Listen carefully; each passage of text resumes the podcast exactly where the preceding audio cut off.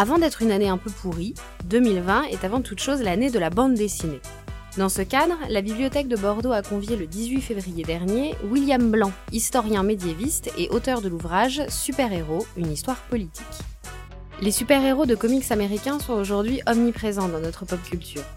En France, le grand public n'a longtemps connu que Superman et Batman. Aujourd'hui, on est nombreux à pouvoir citer une bonne partie de l'équipe des Avengers. Allez, montez pas, je sais que vous aussi. Depuis l'apparition de Superman il y a quelques 80 ans, les super-héros ont tantôt été un outil de propagande du modèle américain, tantôt un reflet d'une Amérique en proie au doute et frappée par les crises pétrolières et économiques. En balayant toute une série de super-héros et héroïnes, des plus connus aux plus obscurs, William Blanc se propose d'explorer les discours politiques qui se cachent derrière le masque des surhumains. Retrouvez ici l'intégralité de sa conférence du 18 février 2020 à la Bibliothèque de Bordeaux. Les Rendez-vous manqués est un podcast produit par le média local Revue Far West. Si vous avez repéré un événement que vous ne voulez pas rater et que vous voudriez écouter en podcast, n'hésitez pas à nous contacter sur contact at revue-farwest.fr. Bien, euh, bonsoir à toutes et à tous. Alors, euh, donc, euh, je me présente, je m'appelle William Blanc, je suis historien, historien médiéviste à l'origine, en fait. Hein, donc, voilà, je travaille sur le Moyen-Âge, en fait. Hein, donc, petit à petit, j'ai glissé vers des vers des, des, trucs un peu bizarres avec des gens, des types en collant et en cap. Hein, voilà, donc en fait c'est assez marrant parce qu'en fait c'est euh, bon, j'ai toujours été fan de comics depuis, enfin, en tout cas, depuis que je suis môme, en fait, je lis euh, des comics. Et puis, petit à petit, c'est en m'intéressant aux représentations contemporaines du mythe arthurien. Euh, j'ai écrit un bouquin dessus d'ailleurs qui s'appelle le, roi Arthur, un mythe contemporain, que bah, j'ai vu qu'il y avait pas mal de traits arthuriens dans les super-héros. Hein, J'y reviendrai pendant la, conférence. Et puis ça m'a permis, en fait, ça a été l'étude en fait du Moyen Âge, en tout cas de la représentation contemporaine du Moyen Âge, hein, ce qu'on appelle le médiévalisme, a été une bonne porte d'entrée pour, pour, pour, excusez-moi, pour étudier les, euh, pour étudier les super-héros. Ça va, vous m'entendez bien? Ça va? Ouais. Alors, je vous proposer aussi un autre truc, hein, parce que moi, vous savez, j'aime pas trop les. Ça m'a toujours fait chier les conférences où euh, le type, le type ou la parle pendant une heure et demie, puis après, au bout d'un moment, genre, euh, il reste cinq minutes. Si vous avez des questions, voilà, donc c'est très frustrant pour tout le monde. Donc, si vous avez des questions pendant que je parle, en fait, hein, n'hésitez pas. Il y a des micros baladeurs, hein, donc. Voilà quoi, donc euh, on est. Voilà, enfin. Si vous avez des questions, voilà, je, peux, je peux y répondre dans, la foulée. Ça sera plus dynamique et plus, euh, plus sympathique, je pense, pour tout le monde. Euh, voilà. Alors, alors, pour commencer, en fait, comment est-ce qu'on. Alors, enfin, le truc, c'est que c'est. Je vais pas m'atteler à essayer de vous dire qui est, qui est le premier super-héros, la première super-héroïne, parce que sinon, on en a pour 3 heures, puis on va s'écharper, en fait, parce que les, les divers spécialistes ne sont pas d'accord. En fait, c'est une question, euh, c'est une question qui est, qui est, qui est, assez, euh, qui en fin de compte assez compliquée, et puis il y, y, y a, plein de, il y a plein de réponses possibles. Hein. C'est un peu quand commence le Moyen Âge. Voilà, en fait, limite, c'est quasiment une question de convention. Par convention, on va dire que le premier super-héros, si vous voulez bien, c'est Superman, donc qui apparaît en juin 1938 dans euh, dans, euh, euh, Action Comics numéro 1. Euh, donc voilà, donc je vais vous trouver la vite fait. Voilà, donc c'est pas c'est celle-là, cette couverture qui est devenue archi connue. On voit Superman en train de soulever justement une voiture hein, devant devant des bandits. couverture qui mériterait, qui mérite pas mal d'analyse. mais en fait, pour commencer, moi je vais vous proposer un autre truc, c'est je vais vous commencer par vous proposer justement plutôt cette, cette, cette image-là, donc All Selects Comics numéro 1, donc euh, qui est sorti donc en, pleine guerre, en hein, pleine guerre mondiale, euh, avec donc euh, au printemps 1943, si je me souviens bien. Et là, c'est pas du tout, c'est pas, pas DC Comics hein, comme Superman. Hein. Donc vous savez que chez les super-héros dans les comics, il y a deux grands éditeurs. Il y en a des, dizaines d'autres, plus mineurs, mais il y a deux grands éditeurs. Il y a DC, donc DC Comics, Superman, Batman, Wonder Woman. Et puis vous allez avoir de l'autre côté ce qu'on appelle maintenant Marvel. À l'époque, c'est plutôt Timely Comics avec concrètement les X-Men, Captain America, la Torche Humaine, les 4 Fantastiques, les Avengers, etc. Euh, et là justement, moi je trouve que c'est une couverture qui est bien, bien pour euh, un peu introduire le sujet parce que on a une nette séparation. Alors donc là on est dans des comics en, pleine guerre, hein, donc euh, on a une nette séparation entre d'un côté les trois super-héros phares à l'époque de Timely Comics, hein, donc Captain America, la première Torche Humaine et Namor, qui est juste en bas ici, hein, donc Namor, hein, qui est juste là. Et donc de l'autre côté, vous avez les super vilains, ce qu'on appelle, c'est le terme consacré, voilà, super vilains. voilà, et donc en fait, le truc, c'est qu'on voit bien qu'il y a une nette différence sur l'image entre donc les super-héros et les super vilains, parce que les, les super vilains, qui sont ici représentés par des dizaines de petits soldats en fait, hein, donc euh, euh, viennent d'un château. Et ça peut paraître comme ça un élément complètement anodin, un élément de décor, euh, une espèce de truc voilà, où ils sont amusés. D'ailleurs, vous voyez bien à qui appartient ce château. Hein. D'ailleurs, on dit même ce que c'est que ce château. Hein. Donc c'est Hitler's Berchtesgaden, donc le Berchtesgaden d'Hitler. Alors le truc, c'est que le véritable Berchtesgaden d'Hitler, en fait, hein, c'est pas du tout un château, c'est un chalet complètement moderne. En fait, bon, il était détruit en fait en 45, mais c'était un chalet tout ce qui est plus moderne dans la montagne. Et là, il était décidé, on a décidé de le représenter comme un château médiéval. Et ce n'est pas du tout anodin parce que dans beaucoup de comics, hein, notamment les comics du début, mais ça continue même encore aujourd'hui, hein, dans des films, on a une espèce de, de, de, de comment de, de fil rouge où on va représenter les antagonistes des super-héros comme des gens habitant des châteaux féodaux, alors que les super-héros, eux, évidemment, pas du tout, en fait. Hein.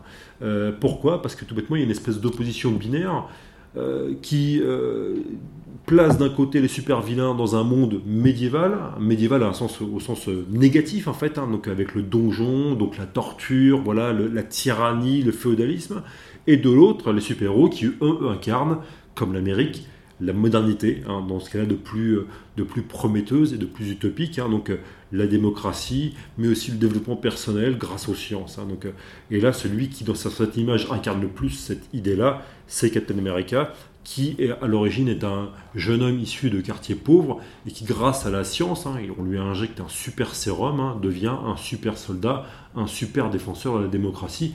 En plus, il est doté d'un sens moral absolument infaillible, parce qu'à chaque fois, il choisit toujours le camp du bien. En fait, voilà. En tout cas, il fait le bon choix. C'est une idée qu'on retrouve aussi avec Superman, en l'occurrence. Hein. Et donc, vous voyez qu'il y a une espèce d'opposition très binaire. C'est un peu comme ça qu'on peut définir les super-héros. En fait, c'est une espèce de mythologie de la modernité et de la modernité américaine.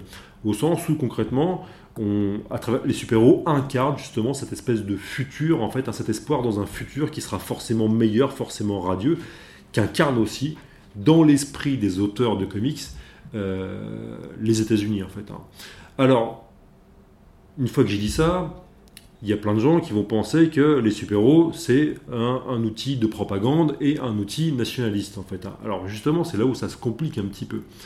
Parce que euh, les auteurs de comics, les premiers auteurs de comics, hein, que ce soit en fait euh, Jerry Siegel et Joe Shuster par exemple qui créent Captain America, donc eh bien, euh, ne sont pas du tout en fait, euh, sont pas du tout en fait des des blancs américains issus de la classe moyenne. Hein. C'est même un peu l'inverse. Hein. Ce sont deux jeunes juifs, hein, donc, dont les parents ont immigré enfin, aux États-Unis. donc c'est des enfants d'immigrés, c'est des enfants aussi de milieux populaires, tout comme les créateurs de Captain America, Joe Simon et Jack Kirby, c'est pareil. Joe Simon et Jack Kirby sont des, euh, notamment Jack Kirby, hein, il, faisait le coup de poing euh, dans les quartiers populaires, les quartiers pauvres de New York avant de devenir euh, auteur de comics. Donc on est vraiment chez des gens qui sont qui ont une idée, qui ont une idée de l'Amérique bien définie. et qui, pour qui, en fait, en fin de compte, crée cette espèce de mythologie de la, modernité, c'est une manière de répondre aussi aux craintes de leur époque. Les craintes, il y en a plusieurs. La première, c'est évidemment la crise de 29, hein, donc le krach boursier de 29, qui plonge de nombreuses personnes, hein, une grande partie de la population américaine, notamment la, classe ouvrière américaine, dans euh, un marasme et dans une détresse énorme. Et là, quelque part, montrer euh, des euh, gens, et d'ailleurs c'est flagrant hein, dans une, des deux ou trois, la deux ou troisième apparition de, Superman, hein, je crois que je revérifie, mais c'est vraiment quasiment, c'est très rapide. Vous avez un épisode où Superman euh, va, euh, va parce que, enfin, en tout cas son, son, alter ego hein, humain, Clark Kent, en fait, va enquêter dans une mine. Et il s'aperçoit que le patron de la mine, hein, donc une mine de charbon, le patron de la mine, en fait, ne respecte pas les conditions de sécurité de la mine, ce qui entraîne évidemment des accidents pour les mineurs. Et que fait Superman? Eh ben, Tout bêtement, il enferme le patron de la mine dans sa mine, hein, avec un éboulement, il dit tu vois ce que ça fait, hein, donc la prochaine fois tu respectes les conditions de sécurité. Donc euh, Superman, c'est une espèce de super euh, délégué syndical de la CGT, en fait, voilà, donc euh, qui, donc pour ça pour vous dire que dès le début, en fait, hein, il y a l'idée que quelque part, Superman et d'autres super-héros incarnent aussi une forme de conscience sociale et l'espoir aussi que dans le futur, les États-Unis vont devenir, et c'est un peu l'espoir aussi que porte Roosevelt et le New Deal, à l'époque, hein, vont devenir une démocratie sociale.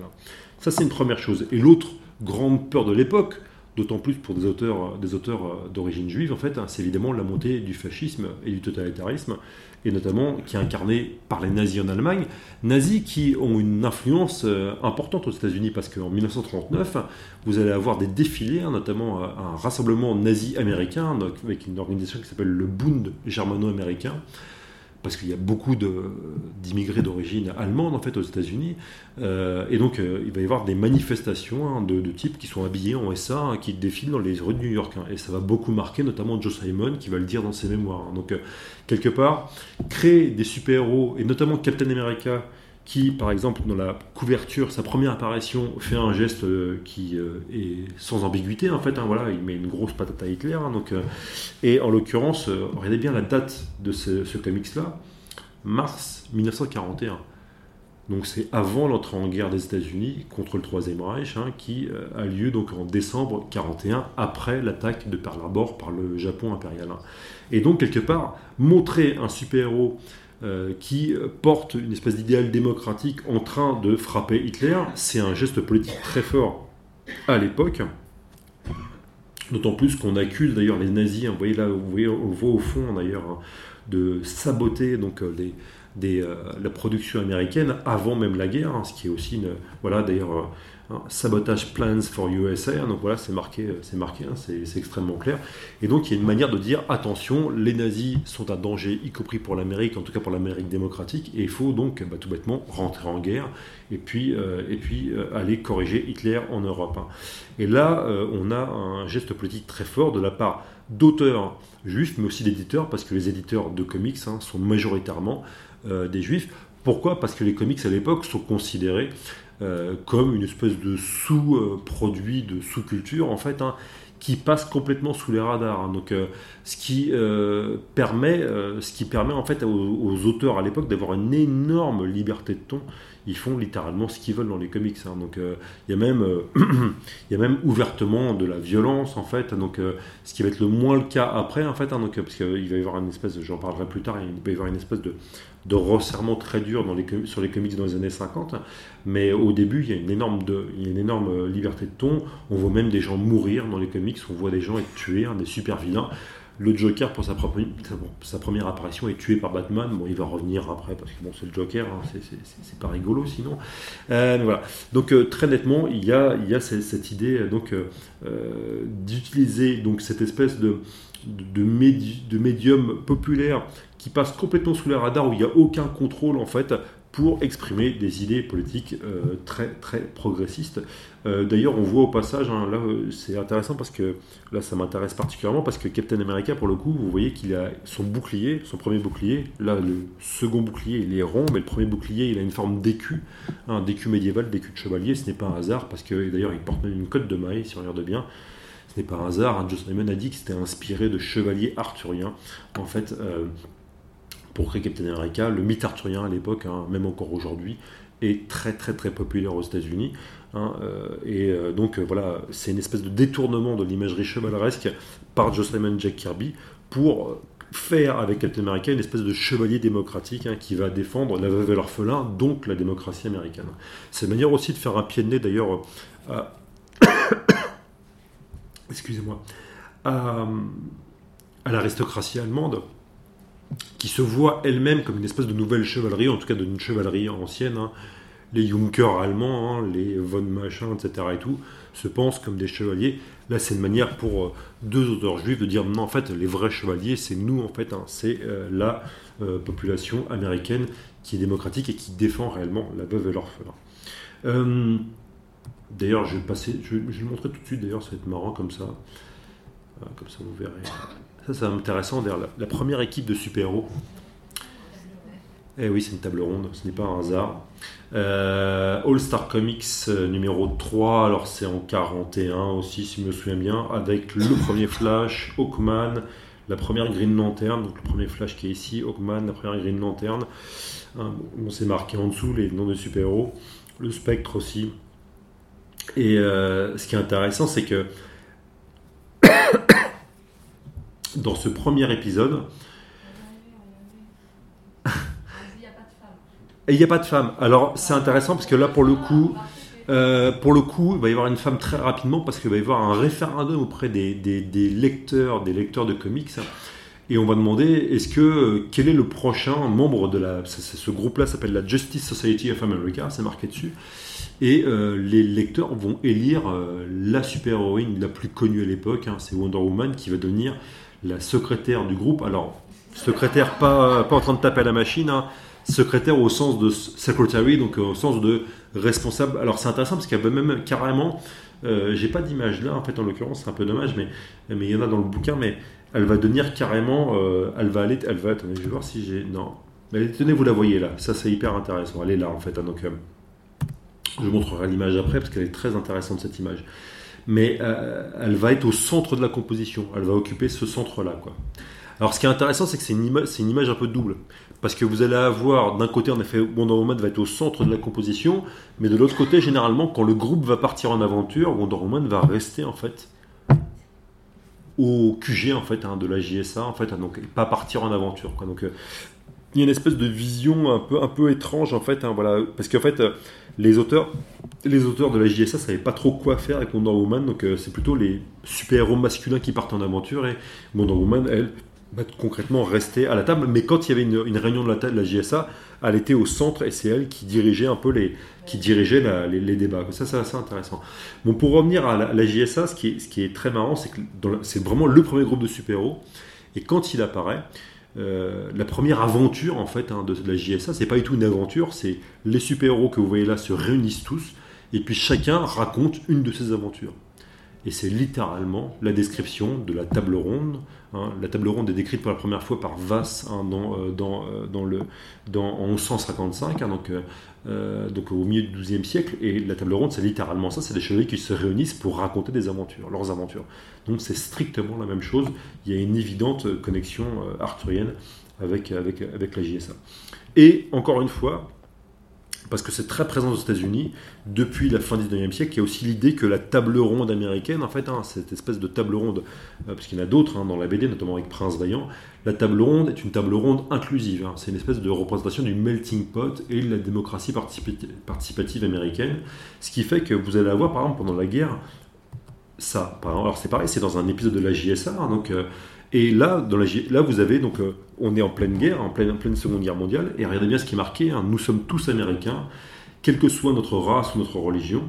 certains d'entre nous sont nés en, Amérique, d'autres en Europe, d'autres en Asie, d'autres en Afrique.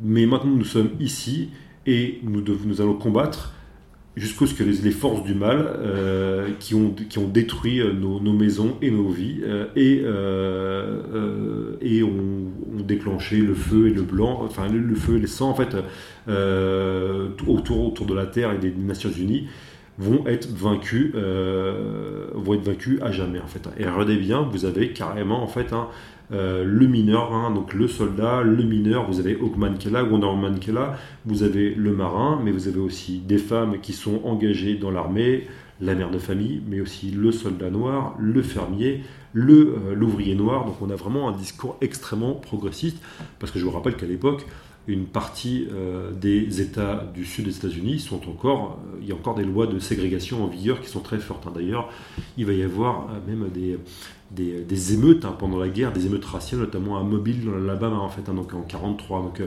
donc c'est ou à Détroit aussi d'ailleurs. Donc euh, donc c'est pas rien en fait. Encore une fois, vous avez un discours extrêmement progressiste dans les comics où même les super-héros eux-mêmes se mettent au, à, enfin, à rang d'égalité sur un même plan que, que des gens du commun, en fait, hein, des gens, donc même des, des prolétaires, hein, voilà, comme, comme ce, ces, deux personnages-là qui sont mis côte à côte. En fait, hein.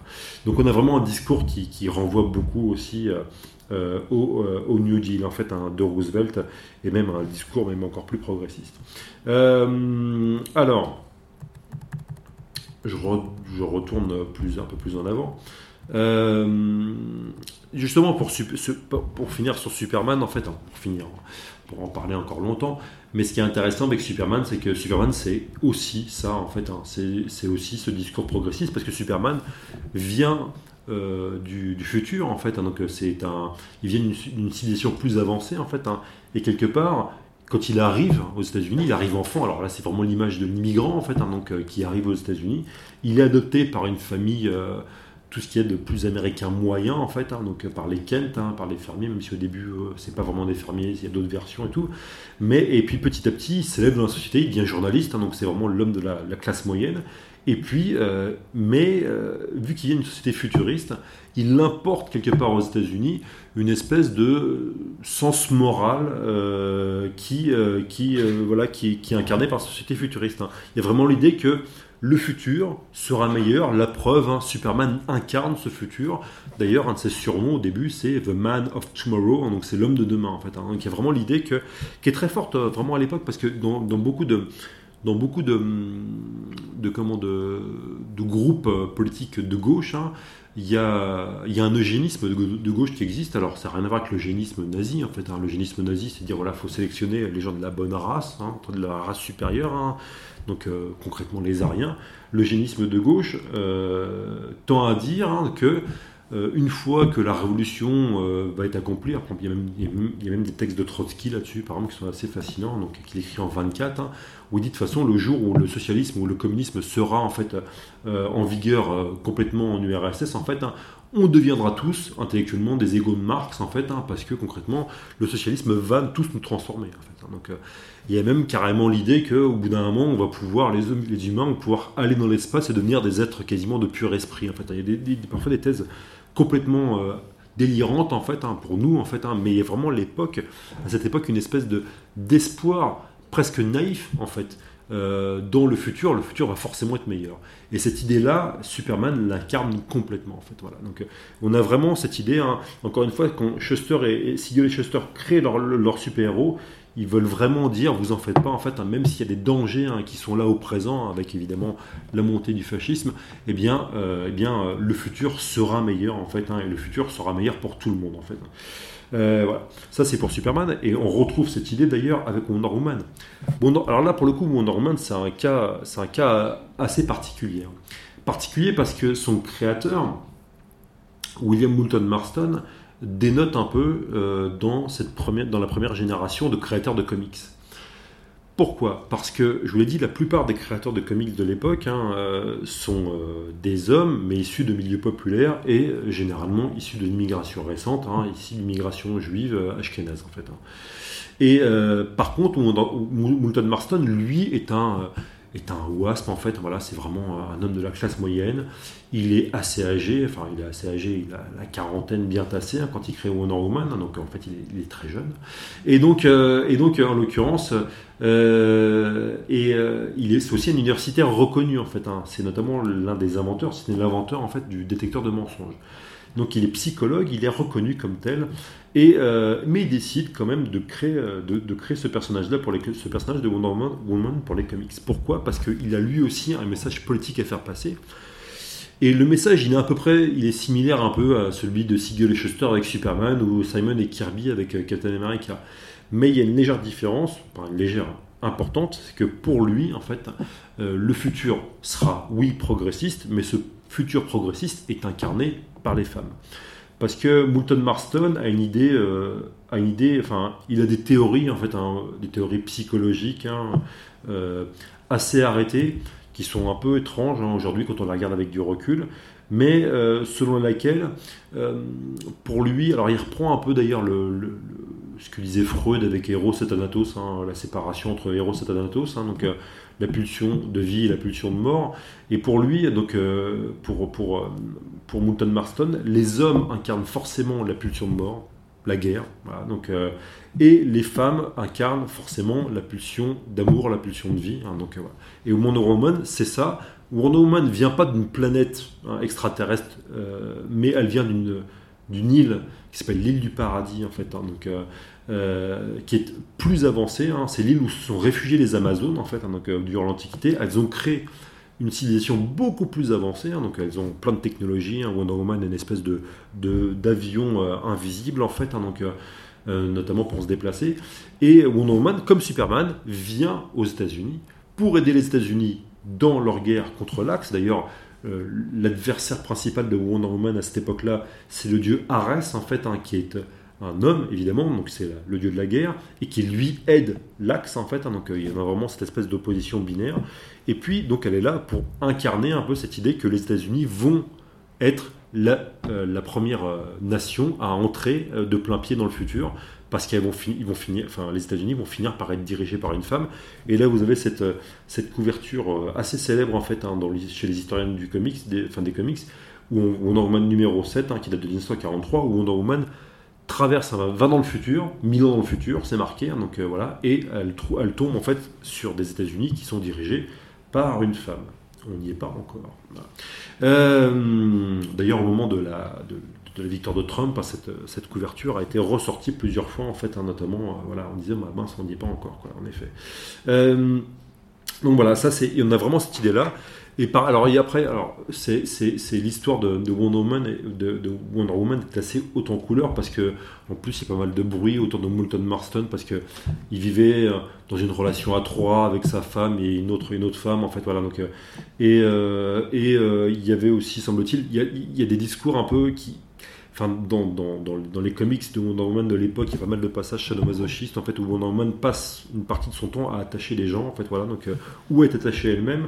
Alors après, quand on regarde, alors mais c'est vrai, il y en a beaucoup en fait. Hein. alors et d'ailleurs c'est pour ça que son arme principale à l'époque c'est le lasso en fait, hein. donc euh, qui attache des gens. En plus c'est le lasso de vérité. Hein. quand les gens sont attachés, ils disent forcément la vérité. Donc il y a une espèce d'allusion évidemment à la au détecteur de mensonges.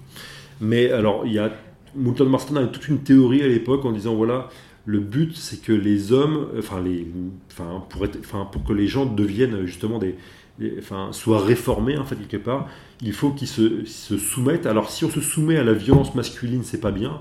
Par contre, si on se soumet aux forces de l'amour féminine, c'est très bien. Voilà. Donc, euh, donc euh, c'est pour ça que vraiment, vous avez des passages entiers où, où Wonder Woman, en fait, littéralement attache des gens, en fait, voilà, donc qui se soumettent, voilà, bénévolement au bout d'un moment. Donc, euh, au, propos, enfin au discours de, Wonder Woman, hein, qui est un discours émancipateur.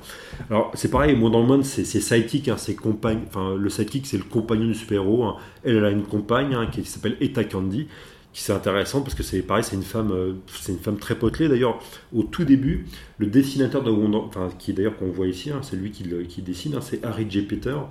Et en fait, c'est pareil, c'est un homme assez âgé qui a commencé notamment, qui a fait pas mal de euh, qui a fait pas mal de, de, dessins militants, notamment pour la presse féministe, en fait, hein, pour les groupes féministes au début des années 1910, notamment tout le mouvement des suffragistes américains. Euh, euh, il, va, y participer. Donc, et Moulton Marston demande vraiment à Peter de ne pas dessiner Wonder Woman de manière sexy, en fait. Hein, ce qui fait que, à la différence d'autres super-héroïnes à l'époque qui sont parfois dessinées en bikini, voilà, ou et voilà, donc on voit qu'on dépose assez lascif de manière euh, voilà, explicite. Là, euh, il va y avoir, dans les premières versions de Wonder Woman, il va y avoir vraiment, une, un, une, vraiment un rejet de, ce type de, discours graphique. En fait.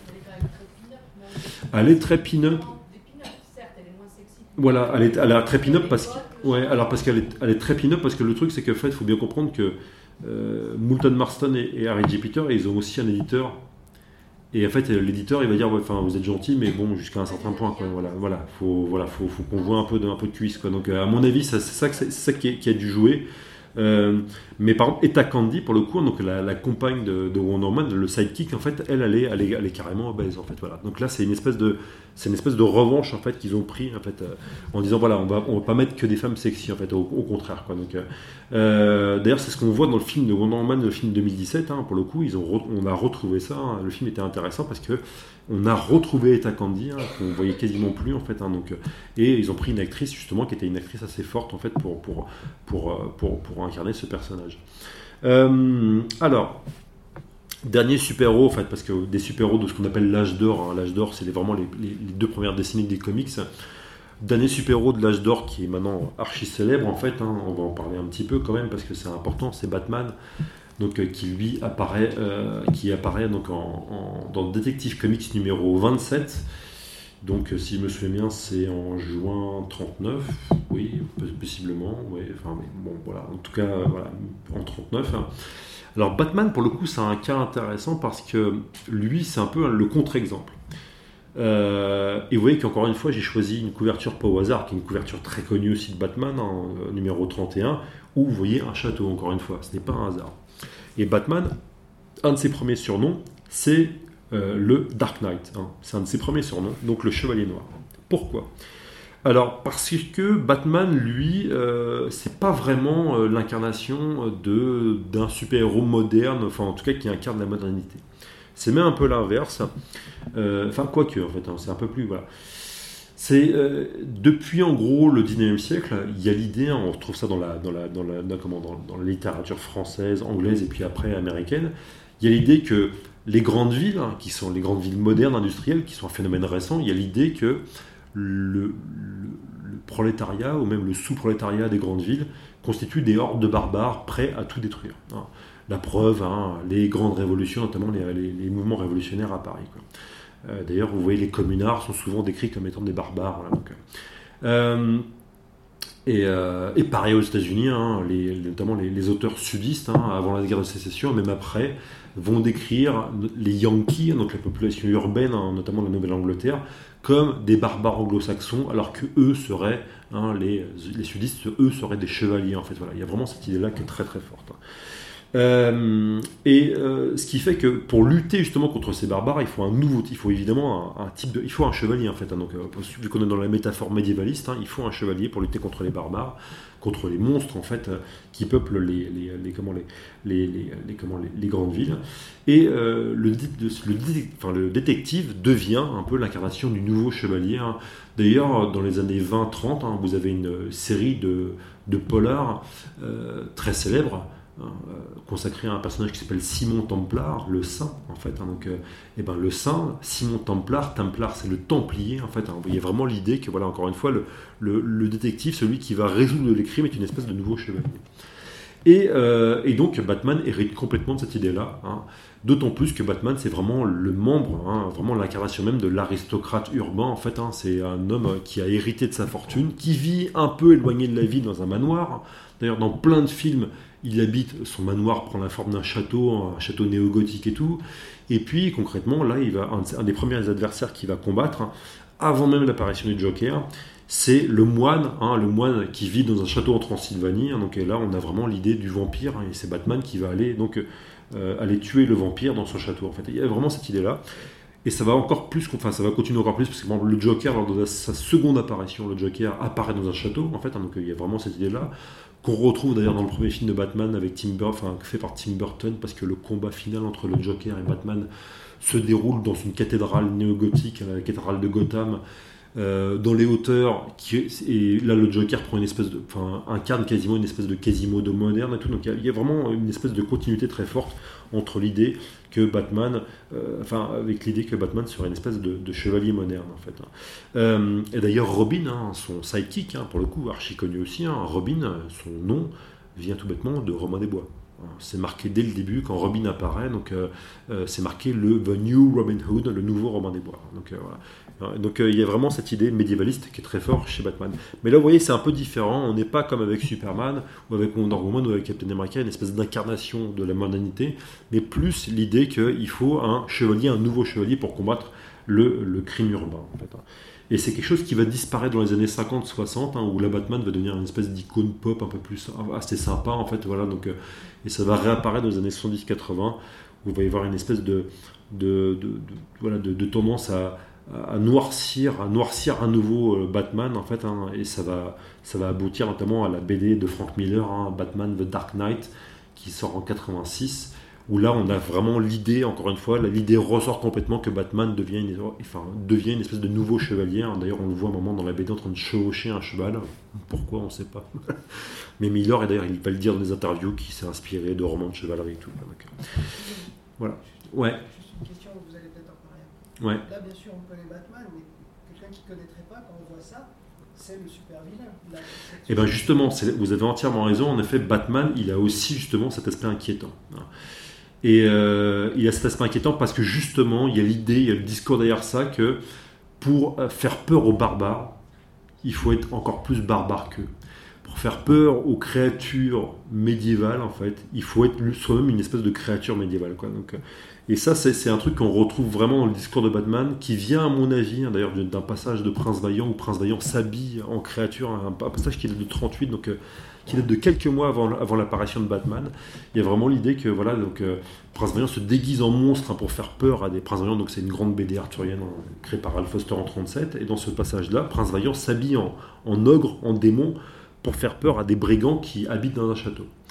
Euh, euh, et, là, il le dit ouvertement, il dit voilà, pour faire peur à des brigands qui font peur aux gens, il bah, faut que je leur fasse encore plus peur. Quoi. Donc, et euh, littéralement, il y a des passages où le prince vaillant est a une, espèce de tête de monstre, voilà, avec des oreilles un peu pointues, et une grande cape derrière lui, et il est sur la hauteur, les hauteurs du château, hein, sur le, donjon, voilà, avec la cape qui flotte au vent. Moi, merci. Enfin voilà. Donc, à mon avis, euh, je pense que euh, Bob Kane, donc a créé Batman, en fait, c'est littéralement, c'est fortement inspiré de ça, avec justement l'idée que quelque part, pour faire peur aux créatures, voilà, donc il faut être encore plus une créature soi-même. Hein.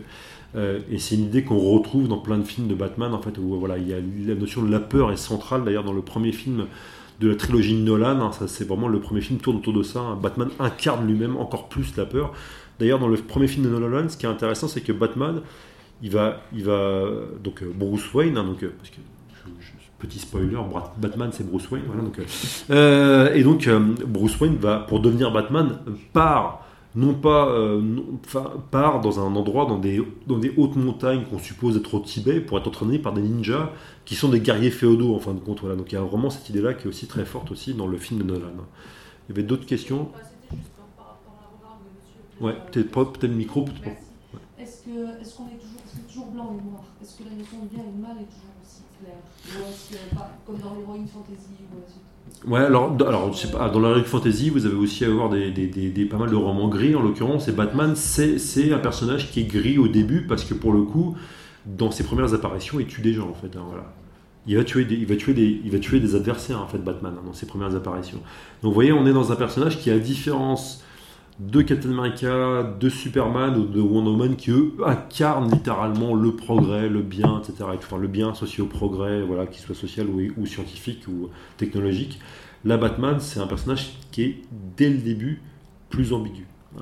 Il va encore une fois à partir des années fin des années 40, 50, on va le, enfin plutôt on va le, on va le on va le rendre beaucoup plus binaire, hein, je vous expliquerai pourquoi après.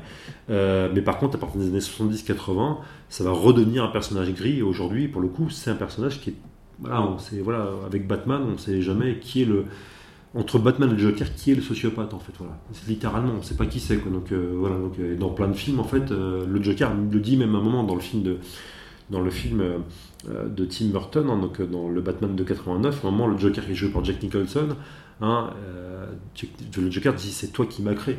Et Batman dit au Joker non mais c'est toi qui m'as créé. Et puis voilà, enfin, voilà, voilà, en fait euh, ils sont créés les deux. Quoi. En fait, euh, l'un et l'autre sont le miroir, enfin l'un est le, et de l'autre et inversement. Il y avait une autre question, je crois derrière. Prenez peut-être le micro comme ça tout le monde peut vous entendre. Je voulais dire que moi ce que ça m'évoque tout ça, est-ce que tout ça, ça, ça ressemble aussi beaucoup comme un héritage de la littérature gothique. Complètement. Complètement. Parce que euh, Batman, Bat, c'est la chauve-souris. Euh, donc tout ça se passe. Et en plus. Dans le, le, le, moine. Ouais. C'est un roman. Bien sûr, c'est un roman gothique, ouais. Et puis même en fait, et puis oui, ça se passe en plus à Gotham City. Alors Gotham City, c'était un des surnoms de New York, mais Gotham, c'est littéralement la ville gothique en fait. Voilà, donc bien sûr. Donc est-ce que c'est pas une forme populaire roman gothique complètement. complètement. complètement. C'est alors c'est d'autant plus ça qu'en fait vous allez avoir dans Batman vous allez avoir des allusions assez rapidement et encore plus dans les films récents notamment quand Batman est sur des gargouilles hein. alors sur des espèces de, en fait il est sur des gargouilles qui sont sur des sur des sur des gratte-ciels en fait euh, des gratte-ciels en fait vont imiter les gargouilles de Notre-Dame donc il y a vraiment des allusions gothiques qui sont partout dans Batman.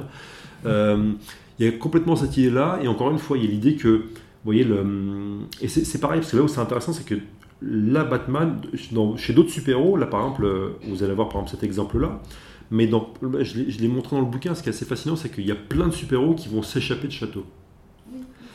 Et littéralement, il y a plein de super-héros qui finissent enfin, au milieu, au milieu du, du, du, comics, ils vont, être ils, vont ils vont être attrapés par le super-vilain. Le super-vilain va les mettre dans le château, va les enchaîner dans un château. Voilà, et donc les super-héros vont, se- vont, vont s'extirper du château. Et c'est pour ça que moi, limite, un des premiers proto-super-héros, euh, et je suis pas, suis pas le premier à le dire. Donc euh, voilà, donc euh, moi je peux me réfugier derrière d'autres gens. Donc Umberto Eco l'a dit en fait en l'occurrence, hein, puis avant, euh, avant lui d'autres personnes en fait, hein, euh, comme Gramsci l'a dit aussi d'ailleurs. hein. Mais le premier proto super-héros, hein, ça serait donc, euh, ça serait le comte de Monte Cristo. Parce que Monte Cristo, c'est l'homme moderne hein, qui est enchaîné dans un château par l'ancien régime, et puis qui s'échappe du château. hein, donc euh, voilà, il se- s'enfuit. hein, donc euh, et il devient en fait, il prend une, il prend, vous voyez, il prend une, il prend une, autre identité. Voilà. Euh, Edmond Dantès devient le comte de Monte Cristo. Voilà. Donc et c'est alors là évidemment lui il va se venger. donc voilà, c'est pas, c'est pas un personnage très cool en fait. mais il y a un peu cette idée là en fait qu'on retrouve chez beaucoup de super héros qui vraiment passent leur temps à s'échapper de, s'échapper de château en fait. Hein, donc euh, voilà, et d'autant plus ça renvoie aussi à Houdini aussi, qui est très populaire aux États-Unis. Houdini, qui lui-même s'échappait de chaîne, qui lui-même était un immigré juif d'origine d'Europe, d'Europe centrale, et qui d'ailleurs, il y a vraiment l'idée, Houdini dans son spectacle, il se représentait justement comme ça. C'est l'immigré qui s'échappe de ses chaînes en fait. Voilà, donc, euh, donc, euh, et les chaînes sont associées à l'imagerie du donjon médiévaliste et tout. Voilà, donc, euh, voilà pour le coup, c'est, une image qui est, très forte et qu'on retrouve évidemment euh, dans, euh, dans Batman. Est-ce qu'il y a une autre question J'ai cru voir. Ouais, non Bon, bah, je, je- vais, je vais continuer. Je vais continuer. Alors, justement, on va passer d'un Batman à un autre, en fait. C'est bien, ça va me permettre de. Le Batman rose. Voilà.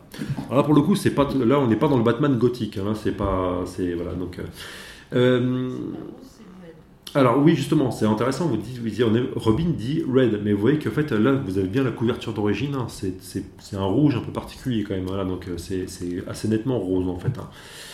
Euh, pourquoi je, montre ça Donc, euh,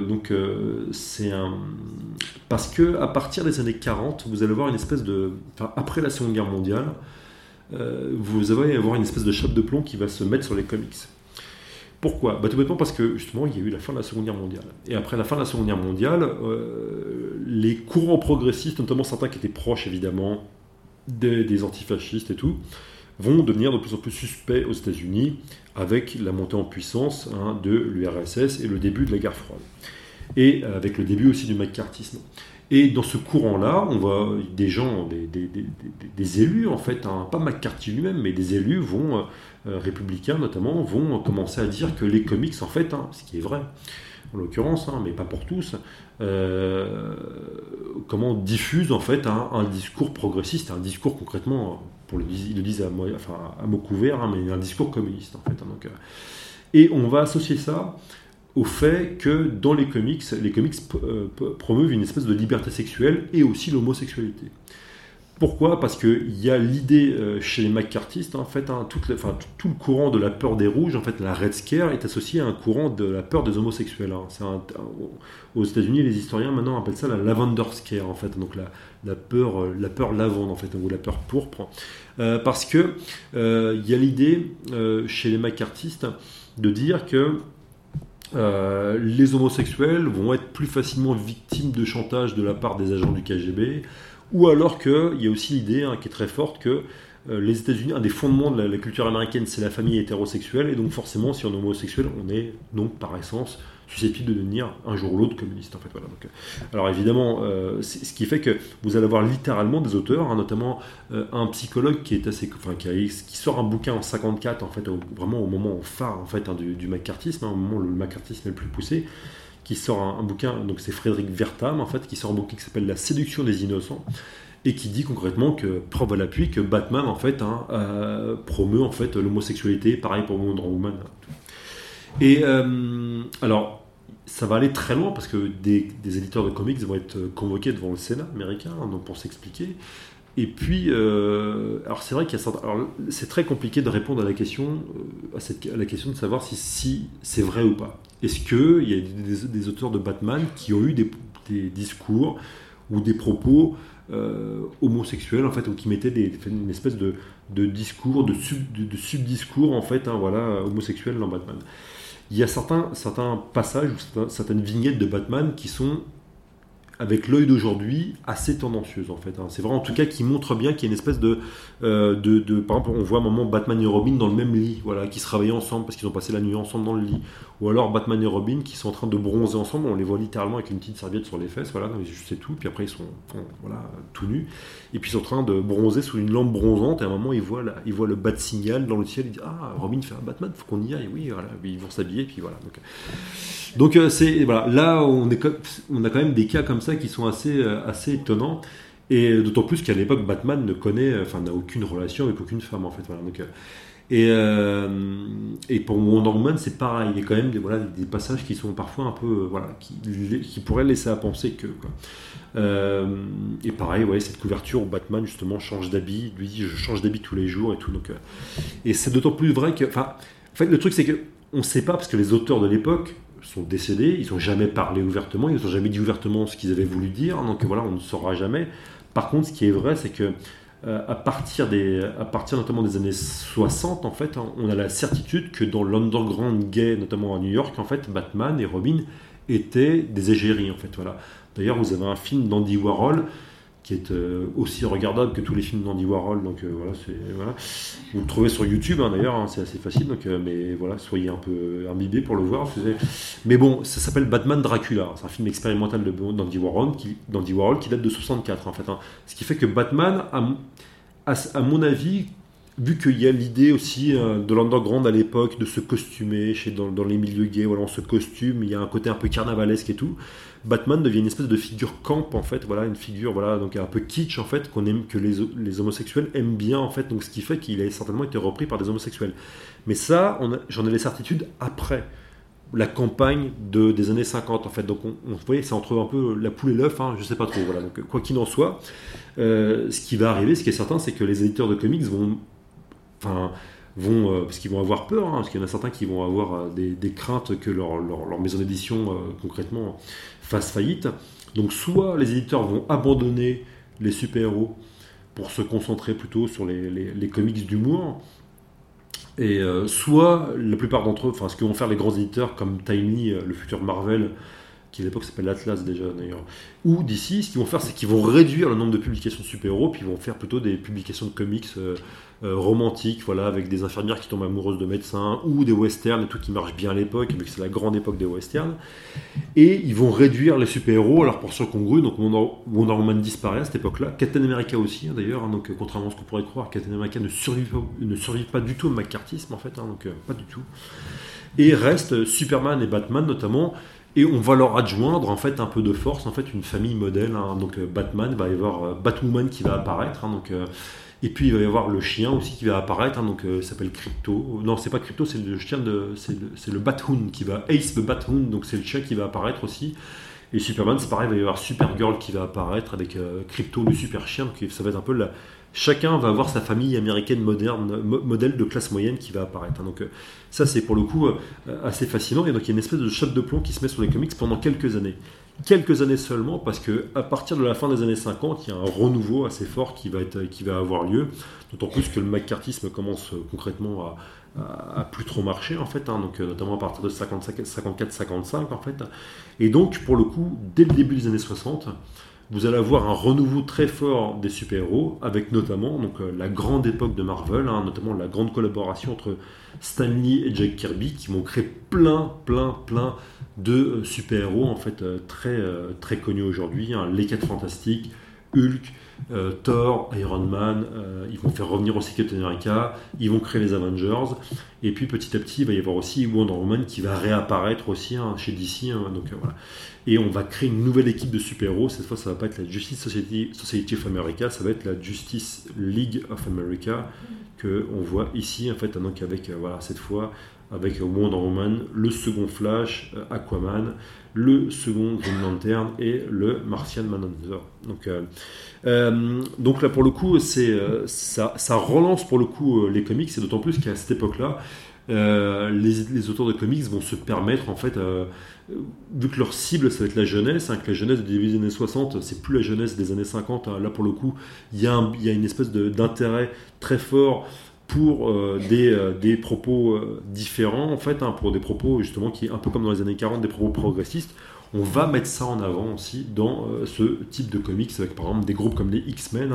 les X-Men, voilà par exemple, les X-Men, donc c'est leur première apparition. qui sont des mutants en fait, hein, des super-héros, des mutants, mais qui sont pourchassés par les humains parce qu'ils sont des mutants. Hein, et qui essaient de se faire accepter par les humains malgré le fait que ce soit des mutants. Et le super vilain qui est opposé à eux, c'est Magneto qui lui veut que les mutants imposent leur pouvoir sur le monde hein, grâce à leur super pouvoir. Et eh bien concrètement, très nettement, Stanley et Kirby vont dire ouvertement, enfin notamment Stanley va dire quelques années plus tard que c'était une manière pour eux de parler de la lutte des droits civiques, euh, notamment qui, euh, qui est notamment, enfin, à l'époque euh, dirigée par des gens comme Luther King. voilà. Alors, justement, pour revenir à ça, je vais vous montrer un autre. alors, ça c'est intéressant, j'en parle. Voilà, parce que Namor, là, pour le coup, ça c'est. Je vais, je vais parler très rapidement de ça. Parce que Namor, vous le voyez juste ici, hein, donc euh, c'est un personnage, un des premiers personnages. Et là, pour répondre aussi à votre question tout à l'heure par rapport à l'aspect euh, blanc-noir, en fait, hein, Namor, parce que moi j'ai souvent lu que les super-héros, super ça devenait. Euh, c'est uniquement à partir des années 80 qu'on commençait à avoir un peu de complexité chez les personnages super-héroïques, que les premiers anti-héros, ça apparaît dans les années 70-80, c'est entièrement faux. Le premier anti-héros des comics, c'est Namor qui apparaît en 39, en fait. Voilà, donc, et Namor, c'est un, un personnage qui euh, vient d'un peuple sous-marin, en fait. Hein, donc d'ailleurs, son surnom, c'est le submarineur, le sous-marinier. Et euh, Namor, il vient d'un peuple sous-marin. Son père est humain. Sa mère vient du peuple sous-marin, en fait. Hein, donc euh, on comprend après que c'est l'Atlantide, en fait, hein, tout bêtement. Et euh, d'ailleurs, quand il apparaît pour la première fois, il a la peau bleue. Hein, donc euh, vraiment, c'est. Et ce qui est assez marrant, bon là, là c'est plus le cas, mais il a quand même une espèce de, des traits un peu étranges avec des yeux, euh, des yeux un peu bridés, voilà, des espèces de, traits, pas, voilà, des, oreilles pointues. Et, ce qui est intéressant, c'est que il va au début, il va vouloir se venger des humains parce que les humains ont détruit la tribu de sa mère en fait. Hein, et concrètement, dès les, premiers épisodes, il va aller à New York et il va vouloir détruire New York plusieurs fois en fait. Hein, et c'est uniquement à partir des années enfin, du, de 40-41, au moment où la, menace nazie euh, devient de plus en plus, euh, de plus en plus évoquée dans les comics, que Namor va s'allier avec d'autres super-héros pour combattre les nazis. En fait, hein. Et là, clairement, hein, avec Namor, on a une allusion tout bêtement à la lutte, la lutte anticoloniale, en fait, hein, au colonialisme, en fait. donc, avec, enfin, une, Namor suit un peu, quelque part, le parcours de militants anticolonialistes qui, en 38-39, euh, vont dire non mais bon, euh, vont dire aux puissances coloniales, euh, non mais là chez nous, on veut pas, on veut pas de, on veut se libérer de vous. Puis qu'à partir des années, enfin à partir de 40, 41, vont dire bon ok, aux puissances coloniales, ok, on va bien combattre à vos côtés, mais si dans quelques années vous reconnaissez notre indépendance en fait. Hein. Donc pour le coup, avec Namor, vous avez encore une fois un autre sujet politique qui est évoqué. Et à partir des années 60, parce que Namor va revenir dans les années 60, où il va s'opposer aux quêtes fantastiques, et à partir des années 60, euh, voilà, d'ailleurs c'est marqué, hein, là, vous avez un épisode qui date de 63, donc écrit par Stanley et dessiné par Jack Kirby. Vous avez Namor qui va euh, donc euh, revenir en fait dans les comics. D'ailleurs, le passage où revient, ça c'est marrant parce qu'il est trouvé dans New York errant, hein, comme un SDF, hein, par la seconde torche humaine qui le reconnaît, et il le reconnaît en regardant un vieux comics des années 40. Ah, mais attends, c'est toi en fait. donc c'est une espèce de mise en abîme assez marrante en fait. Et euh, finalement, Namor retrouve Atlantide, et là, Atlantide a pris un autre visage, ça prend le visage d'une espèce de royaume médiéval en fait, hein, où pour le coup, vous voyez bien euh, les, les Atlantes hein, à la peau bleue, là vous avez Namor qui est ici, les Atlantes à la peau bleue vivent en bonne intelligence avec les animaux sous-marins en fait. Hein. Et à partir des années 60, il va y avoir à la fois une allusion anticoloniale ou décoloniale en fait à travers l'Atlantide en fait, hein, parce que Namor va pas arrêter de dire moi je combats les humains tant que vous ne nous laissez pas en paix dans les océans. Voilà, donc euh, il y a vraiment l'idée, cette idée là. Et puis, il y a aussi l'idée qui apparaît de plus en plus à partir des années, fin des années 60, début des années 70, où Namor devient une espèce de super écolo, en fait. Donc, euh, il va défendre notamment, euh, il va attaquer par à un moment la marine américaine qui fait des essais nucléaires euh, en mer. Il va être aidé d'ailleurs pour ça par, enfin, dans cette croisade par, Iron Man. Hein. Donc, il y a vraiment cette idée-là qui est très forte. Hein. Namor, c'est une espèce voilà, de, souverain d'un royaume, voilà, d'un royaume médiéval, mais pour le coup un royaume médiéval positivé, parce que là pour le coup c'est un peu le Moyen Âge qui est associé à la défense en fait de l'environnement. Hein. Ça je, faudrait que je dévie beaucoup pour expliquer pourquoi, hein, mais j'en parle plutôt dans des bouquins où je parle de la fantaisie, où là pour le coup à cette époque-là aussi on associe la fantaisie, donc le Moyen Âge idéalisé, hein, comme la fantaisie de Tolkien, à la défense de l'environnement. Euh, ça, c'était pour Namor. Un autre personnage qui apparaît euh, chez Marvel à cette époque-là, un personnage très connu, c'est évidemment Black Panther, qui apparaît en 66. Et toujours créé par le tandem, le duo terrible, Stanley Jack Kirby, en fait, donc, et qui apparaît aussi dans les aventures de, des 4 Fantastiques. Black Panther, ou plutôt comme on l'appelait en France lors de son apparition, Pantherman, voilà, c'est quand même bon ça, j'aime bien. voilà, donc euh, eh bien, euh, ça rappelle l'époque où Flash Gordon, c'était Guy Leclerc en France. Voilà. Voilà, euh, c'est marrant. C'est un certain côté vintage, voilà, qui est assez marrant. Donc, quoi qu'il en soit, Black Panther apparaît en 66, et là, dès le début, ce qui est intéressant, c'est que c'est c'est le premier super-héros. Alors, c'est pas le tout premier super-héros noir, parce qu'il y a eu des tentatives avant notamment d'une tentative faite par un auteur afro-américain dans, un, dans un, une publication de comics à destination des afro-américains qui s'appelait All Negro Comics, hein, donc, euh, qui paraît en 48, si je me souviens bien. enfin, je suis pas sûr, hein, ça s'est revérifié dans le bouquin. Mais, euh, mais à part ça, c'est vraiment Black Panther, c'est le premier super-héros noir.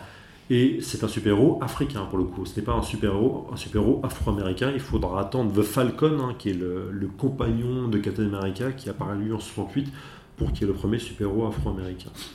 Euh, Black Panther, pour résumer, c'est un anti-Tarzan. Et c'est dit ouvertement dès sa première apparition. Pourquoi? Alors, Tarzan, donc, euh, vous connaissez tous, pas besoin de faire de dessin. Euh, Tarzan, donc, personnage majeur de la culture populaire, hein, donc, euh, qui apparaît dans les années 1910, créé par Edgar Rice Burroughs. Tarzan, c'est littéralement l'incarnation euh, du colonialisme, en fait. Hein. C'est l'homme blanc qui, euh, qui impose, hein, qui impose sa, loi, en fait, sur un continent africain, un continent africain qui est perçu uniquement comme un continent sauvage, où il y a des animaux sauvages, et puis des populations africaines encore plus sauvages. Hein, euh, et ça va même encore plus loin parce que Tarzan, c'est parce que l'idée, euh, enfin, au début du XXe siècle, même tout comme à la fin 19e, enfin ça paraît fin 19e, il y a vraiment une idée qui est très forte aux États-Unis, mais même en Europe en fait, hein, euh, que la race blanche, hein, évidemment à l'époque on raisonne comme ça, la race blanche va s'étioler en fait, notamment le, le mâle blanc va s'étioler s'il vit dans des grands centres urbains. Hein. Il va perdre sa virilité, les termes sont, d'époque, hein, littéralement, et donc quelque part, pour la regagner, cette virilité, il faut qu'il soit en contact avec le monde sauvage. Hein. C'est pour ça, par exemple, que Theodore Roosevelt, le futur président des États-Unis, va aller dans l'Ouest, en fait, va devenir une espèce de cow-boy, alors qu'il était avant un jeune homme bien élevé de la Nouvelle-Angleterre et tout.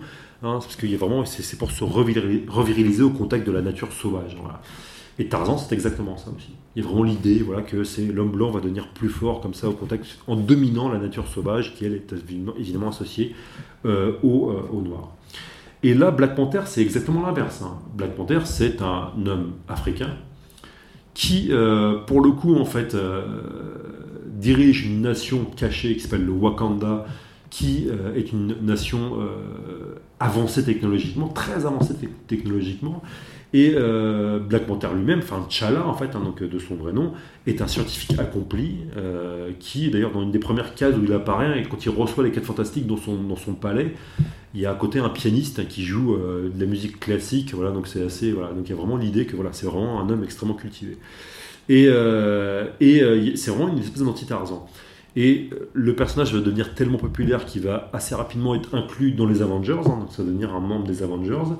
Et puis, euh, il va avoir, à partir des années 70, son propre comics. Hein. donc, c'est un peu pour un personnage, de, pour un super-héros, c'est un peu la consécration, avoir son propre titre, hein, son propre comics qui va apparaître. Et là, d'ailleurs, le comics avant s'appelait Jungle Action. D'ailleurs, c'est assez marrant parce que c'était, au début, c'était associé à une espèce d'imitation de, Tarzan. Et en fait, assez, rapidement, en fait, on va, enfin, vraiment Black Panther va prendre une telle importance que, en fait, c'est lui qui va occuper l'ensemble du comics. Et dans cet épisode-là, qui est assez fascinant, regardez bien, on est dans une espèce d'inversion complète. Parce que Black Panther, pour le coup, va quitter le Wakanda et va commencer à opérer aux États-Unis. Et aux États-Unis, il va tomber sur une espèce de groupe euh, de, groupe euh, de suprémacistes blancs, en fait, hein, de racistes blancs, qui s'appelle le clan. Alors merci, on, sait à quoi ça fait allusion, pas besoin de faire de dessin non plus. Et regardez bien ce qui est marqué dans cette espèce de petite bulle. Hein, donc, euh, au cœur de la civilisation, en rouge, T'Challa, donc Black Panther, combat la puissance primitive du clan. Et là, vous comprenez que les primitifs dans cette histoire-là, c'est pas Black Panther, c'est tout bêtement les racistes blancs qui sont associés au Ku Klux Klan. Hein, Donc on est dans une espèce d'inversion complète en fait hein, du discours suprémaciste dans cette bande dessinée hein, qu'on retrouve aussi parce que là en fait c'est la suite hein, qui est parue en France bien des années après, mais c'est la suite qui paraît en France en fait.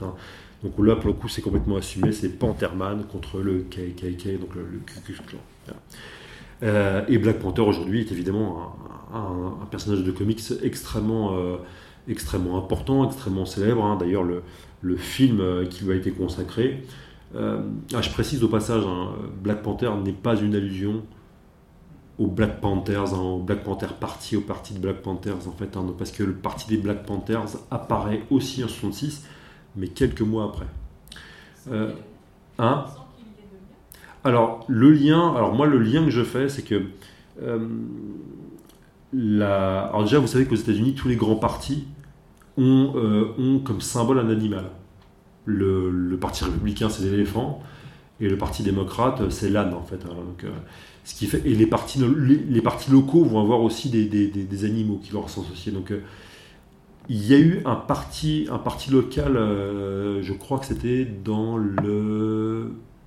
un état ségrégationniste, je ne sais plus si c'était le Mississippi ou l'Alabama, qui s'est créé en début 66, qui s'appelait le Black Panther Party, hein, donc, euh, qui était un parti en fait, qui cherchait à, à, réunir les, les, euh, euh, les, à réunir les électeurs noirs pour qu'ils puissent pour les amener au bureau de vote en fait. mais moi, a priori, l'inspiration pour Black Panther, ça viendrait, à mon avis, c'est une hypothèse que je fais, du fait que Jack Kirby, pendant la Seconde Guerre mondiale, était euh, dans l'armée.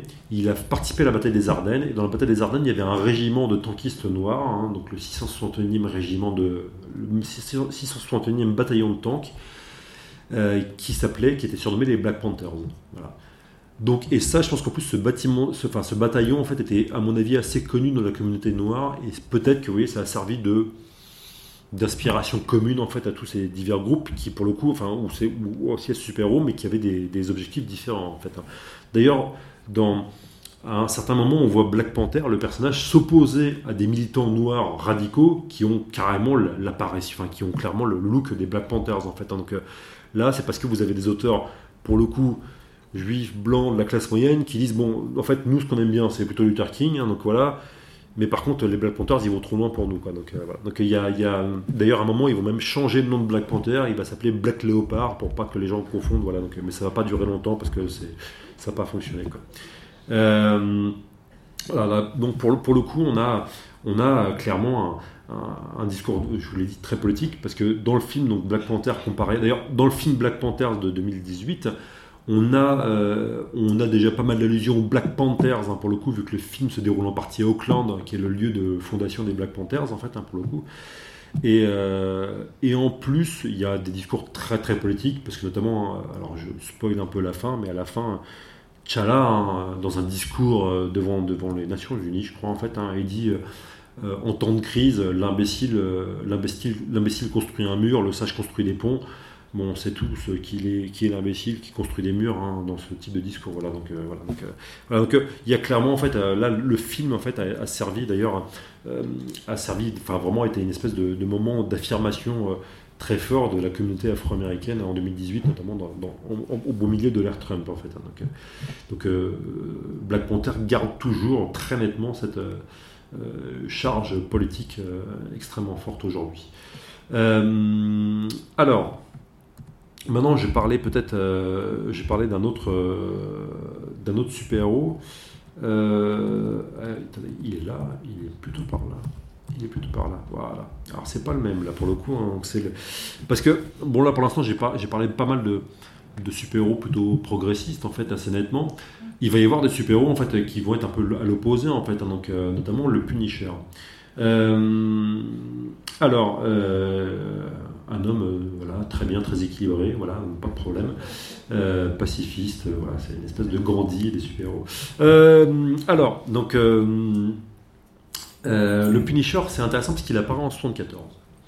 Il apparaît en 74, donc on est en 74, hein, encore une fois, tout s'explique par le contexte. En 74, on est juste après la, fin de la guerre du Vietnam pour les États-Unis, parce que je rappelle que les dernières troupes américaines, enfin l'engagement, en officiellement, fini en 73. Bon, la chute de Saigon 75, mais à l'époque, euh, c'est voilà, les Américains ne participent plus directement au combat, du moins officiellement. Mais euh, le truc, c'est que, euh, voilà, en tout cas, l'armée américaine s'est retirée du Vietnam en 73. 74 apparaissent deux super-héros très importants qui sont très populaires aujourd'hui. D'un côté, il y a Wolverine, hein, donc un super-héros euh, qui est armé de griffes, hein, qui fait partie des X-Men, qui va faire partie des X-Men après. Et de l'autre, vous avez le Punisher. Le Punisher, quand il apparaît pour la première fois, il apparaît dans Spider-Man, dans un épisode de Spider-Man, et c'est un super vilain. C'est un, antagoniste à Spider-Man. Et il dit ouvertement euh, à Spider-Man, il, essaie de tuer Spider-Man, et il dit à Spider-Man, en fait, euh, moi je suis parti à la guerre, je suis parti dans les Marines pendant deux ans, et quand je reviens, je retrouve mon, pays, sans dessus dessous, et à cause de, de, gros, de sa lipi comme toi. Enfin, Et Spider-Man, en fait, réussit à le battre, et puis, en fait, on se rend compte que ce Punisher-là, il a beau être un peu, un peu, parce qu'en plus, il utilise des armes à feu, alors que les super-héros n'emploient quasiment jamais d'armes à feu. Ça, c'est une particularité très forte chez les super-héros. Les super-héros, en fait, des débuts, se combattent. Alors, soit ils balancent des, rafales d'énergie, etc. et tout, mais ils ne combattent jamais avec des armes à feu. En fait, Captain America, d'ailleurs, c'est assez flagrant. L'arme de Captain America est une arme défensive, en fait. Hein. C'est un bouclier. Il est là pour protéger, en fait. Hein. C'est vraiment le chevalier, il protège la veuve et l'orphelin voilà, il l'attaque pas, même si euh, il lance son bouclier après, quoi. Mais bon, c'est une espèce de super frisbee concrètement. Donc, euh, et, euh, et, là, par contre, le Punisher, lui, il, comment, il, a des fusils. Donc, au, début, ces fusils-là, le fait qu'il utilise des armes à feu le classe d'emblée dans les super vilains. En tout cas, chez les personnages un peu problématiques. Quoi. Et on comprend évidemment que c'est, quand il dit j'ai fait les Marines, en fait, on comprend tout bêtement que c'est un ancien du Vietnam. Et là, il faut mettre ça dans le contexte aussi, c'est que non seulement ça parle des anciens du Vietnam, mais ça parle aussi d'un phénomène assez nouveau dans les grandes villes américaines. C'est qu'il y a une hausse du crime extrêmement forte dans les années 60-70, euh, notamment dans les centres-villes. À l'époque, à New York, c'est vraiment une ville extrêmement dangereuse, New York. Hein, donc, euh, années 70, années 80, c'est une ville très très dangereuse. Euh, et face à cette montée du crime, il y a une partie de la population, de, enfin de la classe moyenne, notamment la classe moyenne évidemment majoritairement blanche, qui dit il faut qu'on puisse se défendre nous-mêmes. Et c'est à ce moment-là aussi que c'est au début des années 70 que commencent à apparaître les films d'action. Vous voyez des, films d'action, de, les, films de vigilante. Donc les vigilante, c'est les, c'est par exemple c'est Charles Bronson, enfin c'est un peu le film type. Hein. Charles Bronson, un justicier de New York. Vous avez un homme parce que sa fille a été, euh, a agressée, voire même tuée, si je me, me souviens plus, en tout cas, il prend un pistolet et puis il décide de, tuer un par un, donc euh, des dealers, etc. et tout dans, les rues. Quoi, donc, euh, et après, ça va, ça va se découler dans plein de films. Hein. Vous allez avoir aussi Inspecteur Harry, des choses comme ça. Quoi. Et tous ces personnages-là ont en commun d'être des hommes blancs, classe moyenne, anciens, généralement des vétérans. Charles Bronson, c'est un vétéran de la Corée dans le film, en fait, hein, qui vont donc justement faire justice eux-mêmes. Et le Punisher, petit à petit, il va devenir ce type de personnage-là. Et ça aussi, ça, ça rejoint une, autre, une autre actualité, dans, la, une autre, un autre changement dans, la, dans, comment, dans la, vie politique américaine, un changement très important. Parce que dans les années 60, le droit de port d'armes n'est pas un droit central aux États-Unis. Même la NRA, qui est aujourd'hui une association très puissante, hein, qui est vraiment une des associations les plus puissantes, hein, qui euh, soutient le port d'armes et tout, dans les années 60, la NRA est pour la limitation du port d'armes. C'est une association de gentils petits pépés qui font, qui font de la chasse concrètement. Hein, voilà. Pourquoi? Parce qu'à l'époque, ceux qui sont pour le port d'armes pour tous, ce sont notamment les Black Panthers, qui disent il faut que nous, les Noirs, on puisse être armés pour répondre au cas d'agression de la police. Et à partir des années 70, vous avez un changement complet. C'est-à-dire qu'en fait, il va y avoir, en fait, dans la communauté noire, plutôt on va dire, bon, il y a trop de flingues, en fait, il va falloir que ça se calme, en fait, parce que ça devient trop dangereux. Hein. Alors que dans la classe moyenne blanche, il y a de plus en plus une revendication de plus en plus importante pour le port d'armes pour tous. Comprendre pour justement les hommes blancs de classe moyenne qui puissent se défendre contre hein, cette espèce de peur, notamment des communautés noires ou immigrées dans les centres-villes. Et euh, à la fin des années 70, il va y avoir une espèce de putsch dans la NRA où la, enfin, tout bêtement, les ultra-conservateurs, pour pas dire l'extrême droite, va prendre le pouvoir dans la NRA. Et la NRA va devenir ce qu'on sait aujourd'hui, c'est concrètement une espèce d'assos qui est pour le port d'armes pour tous, sans restriction aucune, ce qui fait qu'aujourd'hui, la lutte pour le, second amendement, en fait, hein, enfin en tout cas, parce que le second amendement ne dit pas que tout le monde doit, avoir 50 flingues chez lui, en fait, c'est pas ça. Hein, voilà. C'est tout le monde peut avoir un, un, fusil, en plus L'amendement a été fait en 1787, donc c'est pas des mistrailleuses à l'époque. Hein, donc voilà, c'est tout le monde peut avoir un fusil pour avoir une well relegated militia, donc une milice régulé en fait. Voilà. Donc c'est pas la même chose que euh, bonjour, je m'appelle John et j'ai 50, 50 pistolets mitrailleurs chez moi. Donc quoi qu'il en soit, le Punisher devient un peu le héros, en fait, hein, le héros H-E-R-A-U-T, en fait, hein, le héros en fait de cette espèce de discours. C'est vraiment le super-héros qui a des flingues et qui va faire justice lui-même. Et dans les années 80, c'est littéralement le super-héros qui est le plus populaire parce qu'à un moment dans les années 80-90, il va avoir carrément trois séries de comics qui vont lui être consacrées. Donc, euh, c'est vraiment un, voilà. Et là, c'est vraiment le seul super-héros qui euh, va, ou en tout cas un des rares, va y avoir aussi Cable, hein, mais qui apparaît dans les années 90. Euh, c'est un des rares super-héros à avoir ouvertement en fait des pistolets et à régler ses comptes au, pistolet. Non, non. Enfin, ici, il a un autre, son pouvoir, c'est un sociopathe complet, quoi. Donc euh, voilà. Euh, enfin, littéralement, c'est un type. Il est, D'ailleurs, c'est assez intéressant parce que dans, certains arcs narratifs, comme Civil War, par exemple, hein, donc euh, Civil War, c'est un, arc narratif très intéressant où vous avez d'un côté Iron Man parce qu'il y, a eu un problème, il y a un super-héros qui a fait vraiment des grosses bêtises, qui a entraîné la mort en fait de pas mal de civils. Et il y a une partie des super-héros qui disent bon, il faut que l'État régule les super-héros. Et Captain America qui fait non, c'est hors de question parce que c'est, en fait, on, nous impose, en fait, on, détruit notre liberté. Quoi. Alors là, pour le coup, c'est un débat qui est vieux comme les États-Unis parce que c'est un débat en fait entre, entre, entre, entre, entre Jefferson et Madison, hein, en fait, entre les républicains démocrates de Jefferson qui sont pour un État central fédéral faible, hein, donc, euh, et les fédéralistes de Madison, en fait, hein, qui eux sont pour un État fédéral fort, en fait, voilà, d'où le terme fédéraliste. Euh, débat qu'on retrouve aussi pendant la guerre de sécession, en fait, voilà, euh, et qu'on retrouve encore aujourd'hui d'ailleurs, hein, soit passant. Donc, euh. et là, dans, ce débat-là, vous avez Captain America qui est une espèce de Jeffersonien, en fait, et Iron Man qui est une espèce de Madisonien, tout bêtement. Voilà, et dedans, évidemment, le Punisher, il se range du côté de Captain America parce que lui, il veut pas être contrôlé concrètement. Et ce qui est intéressant, c'est que Captain America rassemble autour de lui, y compris des super vilains, pour dire mais en fait, on va résister, on va résister à l'État parce que Iron Man devient une espèce de. C'est aussi un peu le problème, c'est devient une espèce de super totalitaire aussi. Donc, euh. et quand Ketmaka appelle à lui des super vilains, le, comment, le Punisher, donc euh, Frank Castle, se trouve là, et puis quand il voit des super vilains, bah, qu'est-ce qu'il fait? Il prend son fusil, puis voilà, il les shoot voilà, devant tout le monde. Et Captain America, quand il voit ça, il prend Frank Castle, puis il le, il, le massacre à coup de poing. Quoi. Donc, euh, il, le frappe, il le frappe par terre. Et Frank Castle ne répond pas. Il se laisse battre, il se laisse assommer par Captain America. Et justement, quelqu'un dit ça, en fait, hein, dit ça à, Spider-Man, et Spider-Man qui assisté à la scène dit Mais c'est normal parce que il faut comprendre que Frank Castle, c'est un ancien du Vietnam, et pour lui, Captain America, c'était une espèce de modèle pour lui. Hein. C'est sans doute pour ça que c'est parce que Captain America est un modèle que Frank Castle est devenu un, militaire avant de devenir un super-héros. Et et, Spider-Man conclut en disant En fait, c'est le même homme, mais c'est une guerre différente. Et America, en entendant ça, il se retourne, il fait non, Frank Castle est un malade mental. Et là, on a une opposition très nette, une opposition historique entre d'un côté la génération des vétérans de la Seconde Guerre mondiale qui sont qui sont là pour le coup mis euh, comme sur des, voilà, ils sont mis sur des sur des sur des voilà qui sont, considérés comme des héros encore aujourd'hui. Hein, ce qu'on appelle ça aux États-Unis la greatest generation, la plus grande des générations. Et les vétérans du Vietnam, qui pour certains ont, été accusés d'être des criminels en fait, et parfois juste titre, hein, avec des massacres. Voilà. Donc, euh, vous voyez là, c'est extrêmement intéressant. On a, là, on a quasiment un discours historique hein, par rapport à une espèce de trauma hein, qui est par rapport, enfin, qui, qui, qui, résume un peu le trauma de la guerre du Vietnam. Ce qui me permet de finir aussi sur, sur, sur, sur, sur le Punisher, parce que le Punisher est intéressant parce que ça le Punisher, ça va aller très loin. Parce que d'un côté, aujourd'hui, c'est vraiment le symbole, c'est un symbole qui est utilisé par l'extrême droite. D'ailleurs, je suis tombé récemment, parce que vous voyez qu'il a cette espèce de symbole en tête de mort, là. Et je suis tombé récemment pendant. C'est un truc qui. C'est une espèce de truc qui traîne sur Internet. Vous avoir le symbole avec des, cheveux, et puis un drapeau américain, et marqué, marqué dessus Trump, en fait. Donc vous avez une espèce de symbole que je disais pour les, par les pro-Trump.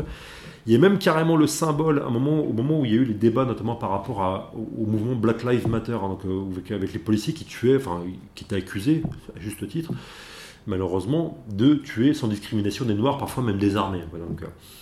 et donc, euh, il y a tout un mouvement de protestation vis-à-vis de ça. Et en réponse, vous allez avoir des policiers qui vont mettre carrément le symbole du Punisher sur leur, euh, euh, leur, leur, véhicule de patrouille. Hein. Ça, vous verrez ça, j'ai mis ça dans, dans le bouquin, hein. ça va aller très loin. Il y a même des cas comme ça en France, hein, d'ailleurs. Donc, euh, ça peut nous faire réfléchir vis-à-vis de l'actualité récente, au passage.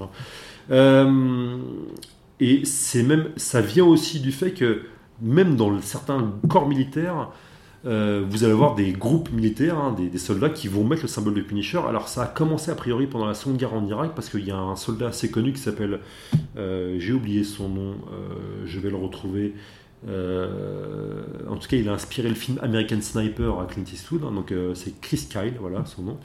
Et Chris Kyle, quand il a écrit ses mémoires en fait, hein, qui s'appellent American Sniper, qui ont été adaptés au cinéma par Eastwood, il consacre un, passage au Punisher en disant en fait, nous notre modèle c'était le Punisher. Et d'ailleurs, on affichait sur son groupe de Navy qui se baladait dans les villes, les villes irakiennes, ils affichaient tout bêtement ça sur leur gilet pare-balles et sur leur, leur Humvee, hein, donc sur leur, sur leur Jeep en fait. Hein. donc, euh, en disant on est là pour semer la terreur en fait hein, chez. Euh, alors, je dis pas les termes qu'il emploie pour décrire les Irakiens parce que c'est un peu voilà donc euh, Chris Kyle son bouquin il est un peu à glacer le sang et d'ailleurs dans le film de Clint Eastwood on voit un moment d'ailleurs on voit d'ailleurs le symbole du Punisher qui apparaît sur les sur les sur les sur les sur les, comment, les, gilets pare-balles, sur les envies. On voit même d'ailleurs un ami de, Chris Kyle qui est en train de lire un comics du Punisher. Mais là où c'est intéressant, c'est que le comics du Punisher qu'il est en train de lire, en fait, c'est un comics qui critique justement, qui critique Frank Castle et qui montre bien que Frank Castle, c'était un sociopathe qui est devenu fou parce qu'il a vécu des horreurs au Vietnam. Donc ça, c'est intéressant. Et en fait, le Punisher, va y avoir en même temps, il y a une série récente qui est sortie, pour une série télévisée hein, de Netflix qui est sortie sur le Punisher. Et là, pour le coup, c'est un peu le discours inverse. Parce que c'est pas le discours, euh, ouais, on aime bien les armes, c'est bien de se défendre, c'est bien de buter des criminels, voilà, comme ça, quoi. C'est un peu une série qui évoque plutôt le naufrage des vétérans. Et là, c'est intéressant, c'est qu'on voit, en fait, encore une fois, qu'un super-héros, en fait, on peut lui faire dire, on peut lui faire dire ce qu'on veut. Ça dépend du contexte, ça dépend de l'auteur ou l'autrice qui va s'en emparer, en fait. Hein. Donc, euh, euh, là, le Punisher, il est plutôt dans un, c'est une manière de, dans cette série-là, c'est une manière d'évoquer justement le, le le fait que beaucoup de vétérans aux États-Unis, alors je ne sais pas si vous savez, mais par exemple, le, plus gros ministère américain, hein, c'est pas le ministère de l'Éducation, c'est le ministère des, Veterans Affairs, donc des vétérans, enfin des anciens combattants aux États-Unis. Hein. Ils ont une sécurité sociale propre, ils gèrent beaucoup d'hôpitaux, hein, donc, euh, et il y a 20 millions de vétérans aux États-Unis. 20 millions de vétérans. Donc euh, voilà, imaginez d'ailleurs, enfin, c'est, un peu comme la France des années 50-60, hein, où là vous aviez pour le coup un énorme ministère des anciens combattants. Aujourd'hui, c'est plus trop le cas, mais aux États-Unis, vous avez 20 millions de vétérans. C'est énorme en fait. Euh, et euh, il y a beaucoup de ces vétérans qui se plaignent hein, du fait qu'ils sont maltraités, enfin en tout cas qu'on les oublie, que leur sécurité sociale elle est pas bonne et tout. Voilà. Donc et euh, en l'occurrence, euh, le Punisher, vraiment la série insiste beaucoup là-dessus. Et la série insiste justement, le Punisher, c'est un vétéran. Alors pour, le coup, c'est plus un vétéran du Vietnam, mais c'est un vétéran de l'Afghanistan en fait, hein, donc euh, qui rentre et qui voit un à un tous ses copains péter les plombs. Hein. et lui aussi, bah, concrètement, pète des plombs en fait. Voilà, donc ça c'est extrêmement intéressant. Et là, pour le coup, la série montre pas un personnage très sympathique. En fait, au contraire, ça montre le personnage comme il est, donc comme un, type qui est tout bêtement traumatisé en fait. Hein, et qui, bah, faut, lui enlever les fusils qu'il a dans la main parce que voilà. Et d'ailleurs, je spoil un petit peu la fin de la dernière, la première saison, la deuxième saison, euh, voilà, c'est un peu différent, mais la première saison, à la fin, le Punisher qui a réglé ses comptes, hein, parce que bon, voilà, je vous explique pas pourquoi. Il se, la, série commence par un, rassemblement des vétérans anonymes, hein, c'est un peu comme les écoles anonymes mais pour les vétérans, et se termine aussi par un, rassemblement des vétérans anonymes où chaque vétéran raconte ses traumatismes en fait, hein. et le Punisher Frank Castle arrive et dit bon, bah, maintenant, euh, la guerre est terminée et j'ai peur. Et ça, c'est une, une, fin qui est terrible en fait, parce qu'on sent que le type, il a plus d'armes sur lui et il est désemparé. Quoi. Donc, et là, c'est une allusion très forte aux vétérans, allusion qu'on retrouve aussi dans de nombreux films consacrés à Captain America, parce que Captain America représente aussi, aussi ces vétérans-là. En fait, hein. donc, euh, donc, euh, hein, d'ailleurs, dans le film Captain America The Winter Soldier qui sort en 2015, on a une scène hein, où d'ailleurs Captain America et Falcon eux-mêmes sont deux vétérans, et on a une scène justement où Captain America assiste à une réunion de vétérans anonymes aussi. Donc euh, c'est un sujet qui est très très très présent euh, dans les comics. Euh, là vous avez une autre couverture du Punisher des années, des années 80 où là le Punisher chasse donc des, des, des, des russes qui sont forcément musulmans, voilà, donc iraniens là pour l'époque, hein, voilà, donc c'est c'est voilà, c'est. Juste une question. Ouais. par rapport à la série, comment vous interprétez le fait que en fait, dans la série, le Punisher ça se passait avant il est censé être mort. Et en fait, on n'utilise plus du tout ce terme-là, c'est purement Frank Castle. Et il a, justement il a abandonné le costume, il essaie de se. Est-ce que c'est pour renier justement ce, passé un peu. Euh, Je pense que c'est une manière de faire évoluer le personnage en fait en l'occurrence parce qu'en effet c'est plus sur c'est plus sur le c'est plus sur Frank Castle que sur le Punisher en tant que tel. justement Bah, c'est Frank. Le but, le but de la série, c'est que Frank redevienne un humain. En fait, voilà, c'est et, et euh, bah non pas trop. En, fait. en tout cas, il a beaucoup de mal. Quoi. Donc, euh, et ça représente pour le coup encore une fois vraiment le, le, vétéran en fait. Hein, dans, enfin, le, D'ailleurs, il y a plusieurs vétérans. Encore une fois, il y a quand même un paquet de vétérans dans cette série-là qui meurent tous un par un. Donc des trucs, euh, voilà, à chaque fois, c'est on les voit. On les voit généralement isolés, mal dans leur peau, voilà. Donc voilà, c'est aussi une manière de dire que il y a plein de vétérans d'Irak ou d'Afghanistan qui vont mal. D'ailleurs, au passage, un Chris Kyle, le vrai Chris Kyle, est mort. Il est mort au Texas, hein, où il venait de son état d'origine, hein, en fait, parce qu'il s'occupait de vétérans, et un des vétérans dont il s'occupait avait un flingue sur lui, puis il a pété un plomb, et puis il l'a tué, en fait. Donc, euh, voilà. Donc, pour vous dire, en fait, voilà, donc euh, c'est là où c'est un peu le, serpent qui se prend la queue. Voilà, c'est quand même un, comment, un, destin assez tragique, hein, pour le coup. Donc, ouais. Ouais des. Oui, allez-y, allez-y. Mais euh, toutes les guerres ont produit euh, des, des, syndromes post-traumatiques, ce qu'on appelle les PTSD, les, les, gueules cassées euh, pour la Première Guerre mondiale. Alors on a un peu mythifié les soldats de la Deuxième Guerre mondiale qui eux semblaient un peu supérieurs aux autres. On a passé sous silence tout ça. Mm. Aujourd'hui, ça revient sur les anciens du Vietnam, de l'Irak et de tout ça. Tout à fait, mais là, la grande différence, c'est qu'en effet, c'est une question de conscience. Ce que je veux dire, c'est que c'est quelque chose dont on a beaucoup conscience, notamment depuis, depuis aux États-Unis en tout cas, ce qui est vraiment ce qui a déclenché ça, c'est le Vietnam. D'ailleurs, ça se voit même dans, le premier Rambo en fait. Hein. dans le premier Rambo, c'est une allusion à ça en fait. Hein. moi, les gens qui me disent c'est un film militariste, je dis genre pas du tout en fait. Le premier Rambo, regardez-le bien, en fait, c'est pas du tout un film militariste. C'est le film, le film d'une tragédie personnelle qui est joué magnifiquement plus par Stallone en fait, qui voilà, qui à la fin dans le film il dit quand le colonel Trotman vient le chercher, il, il tombe en pleurs en fait et il dit et ici, avant, on me laissait, on me laissait, on me laissait diriger, on me laissait conduire des, des agents de millions de dollars, et ici, je peux même pas trouver une place de, de gardien de parking, en fait, voilà. Et il pleure, en fait, voilà. Et ça, c'est assez extraordinaire. Hein et il meurt dans le voilà, voilà donc euh, voilà, pas dans le film en fait, voilà, mais, mais en l'occurrence, le premier Rambo, c'est un film, c'est pas antimilitariste non plus, mais c'est un film en fait qui, qui, qui, voilà, qui interroge justement sur le sort en fait des vétérans. Et ça en fait, ce qui est intéressant, c'est que la, la libération du discours sur les, sur les stress, les stress post-traumatiques du Vietnam, a permis aussi aux vétérans de la Seconde Guerre mondiale et de la Corée d'en parler aussi. Hein. Donc, euh, ce qui fait que dans des documentaires sur la Seconde Guerre mondiale, maintenant, vous avez des vétérans qui disent Mais moi, en fait, pendant 20 ans, j'ai pas dormi, en fait, hein, où je dormais, euh, enfin, voilà, j'ai failli me tuer, enfin, j'ai failli me, tirer une balle dans la tête. Donc, notamment des vétérans du Pacifique, voilà. Donc, euh, voilà, donc ça, c'est. Et ce qui est intéressant, c'est que dans les comics, même dans les comics, à un moment, on voit dans les, dans les années 60, hein, vous avez un moment où Captain America se réveille en sueur. Et il appelle Bucky, qui était son, compagnon, son sidekick pendant la Première Guerre mondiale, pendant la Seconde Guerre mondiale. Et en fait, concrètement, il y a des gens qui disent, et à mon avis, c'est pas, c'est, sans doute vrai, que c'est Kirby en fait, hein, qui dans cette case exprime en fait, parce que lui-même a vécu, donc euh, a, été, a, été, a, été, a été soldat, a été au front, exprime ses, stress post-traumatiques en fait. Donc euh, voilà. Donc euh, très nettement, tout comme d'ailleurs Iron Man, hein, pour parler de lui, Iron Man va au Vietnam. En fait, on ne sait pas que c'est le Vietnam, mais en, tout cas, en 63 d'ailleurs, c'est pas encore encore c'est pas encore une guerre au Vietnam, mais il va dans un, pays qui ressemble au Vietnam. Il tombe sur une mine et puis il revient estropié. Hein. C'est pour ça qu'il porte une armure en fait. Donc, euh, donc là encore, c'est aussi une allusion peut-être aux gueules cassées américaines. En fait. je sais pas s'il y a d'autres questions. Moi, je peux parler des heures. N'hésitez pas, hein, tant qu'on est là. Moi, je prends le, moi j'ai le, le spot en plein milieu de la figure, donc je ne vois pas beaucoup en fait. Je vois des, des taches. Voilà, C'est euh, ça, ça, justement, je, parle de cette image-là, c'est hyper intéressant. Cette image, j'en parle dans le bouquin aussi. C'est un moment de la, c'est quasiment la fin de Civil War où euh, se fait assassiner. Hein. Donc bon, je vous rassure, il revient après parce qu'il ne faut pas déconner, c'est des comics. Hein, donc euh, euh, et c'est hyper intéressant parce que là, pour le coup, il, est assassiné alors qu'il sort du tribunal euh, où il est jugé parce qu'il a résisté justement aux injonctions d'Iron Man et de l'État américain de se faire enregistrer en tant que super-héros et de montrer son vrai visage, en fait. Hein, euh, Et, donc, il se fait assassiner par un sniper.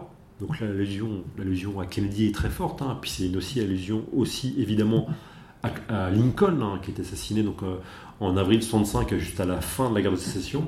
Et d'ailleurs, le titre de l'arc narratif, hein, qui s'appelle Civil War, c'est une allusion évidemment à la guerre de sécession, en fait, hein, donc, euh, parce qu'aux États-Unis, la guerre de sécession, c'est Civil War, en fait. Hein, donc, euh, d'ailleurs, vous voyez que c'est assez, c'est assez frappant le découpage de l'image entre d'un côté donc, le corps ensanglanté, de Captain America qui est à terre, D'un autre, vous avez des pancartes qui, mettent, qui disent libérer Captain America. De l'autre, il y a marqué Cap Traitor, donc Captain America le traître. En fait, donc on a vraiment cette espèce de séparation Et il faut comprendre qu'aux États-Unis, et ça c'est très présent d'ailleurs dans les, comics récents, il y a une peur.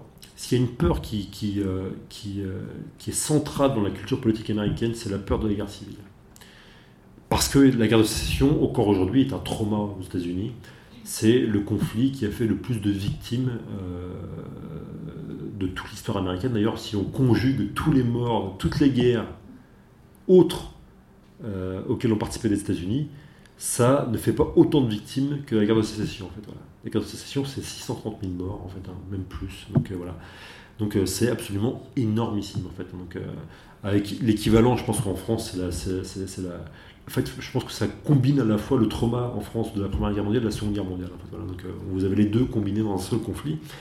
Et euh, vous avez vraiment une espèce de peur vraiment centrale aux États-Unis, une peur de la sécession, une peur de la guerre civile, aujourd'hui très présente, hein, donc, euh, avec notamment des républicains qui disent que si Trump perd, ils vont prendre des armes. En fait, hein, donc, c'est la première fois qu'on entend ça depuis, depuis le 19e siècle, donc c'est vraiment, vraiment frappant.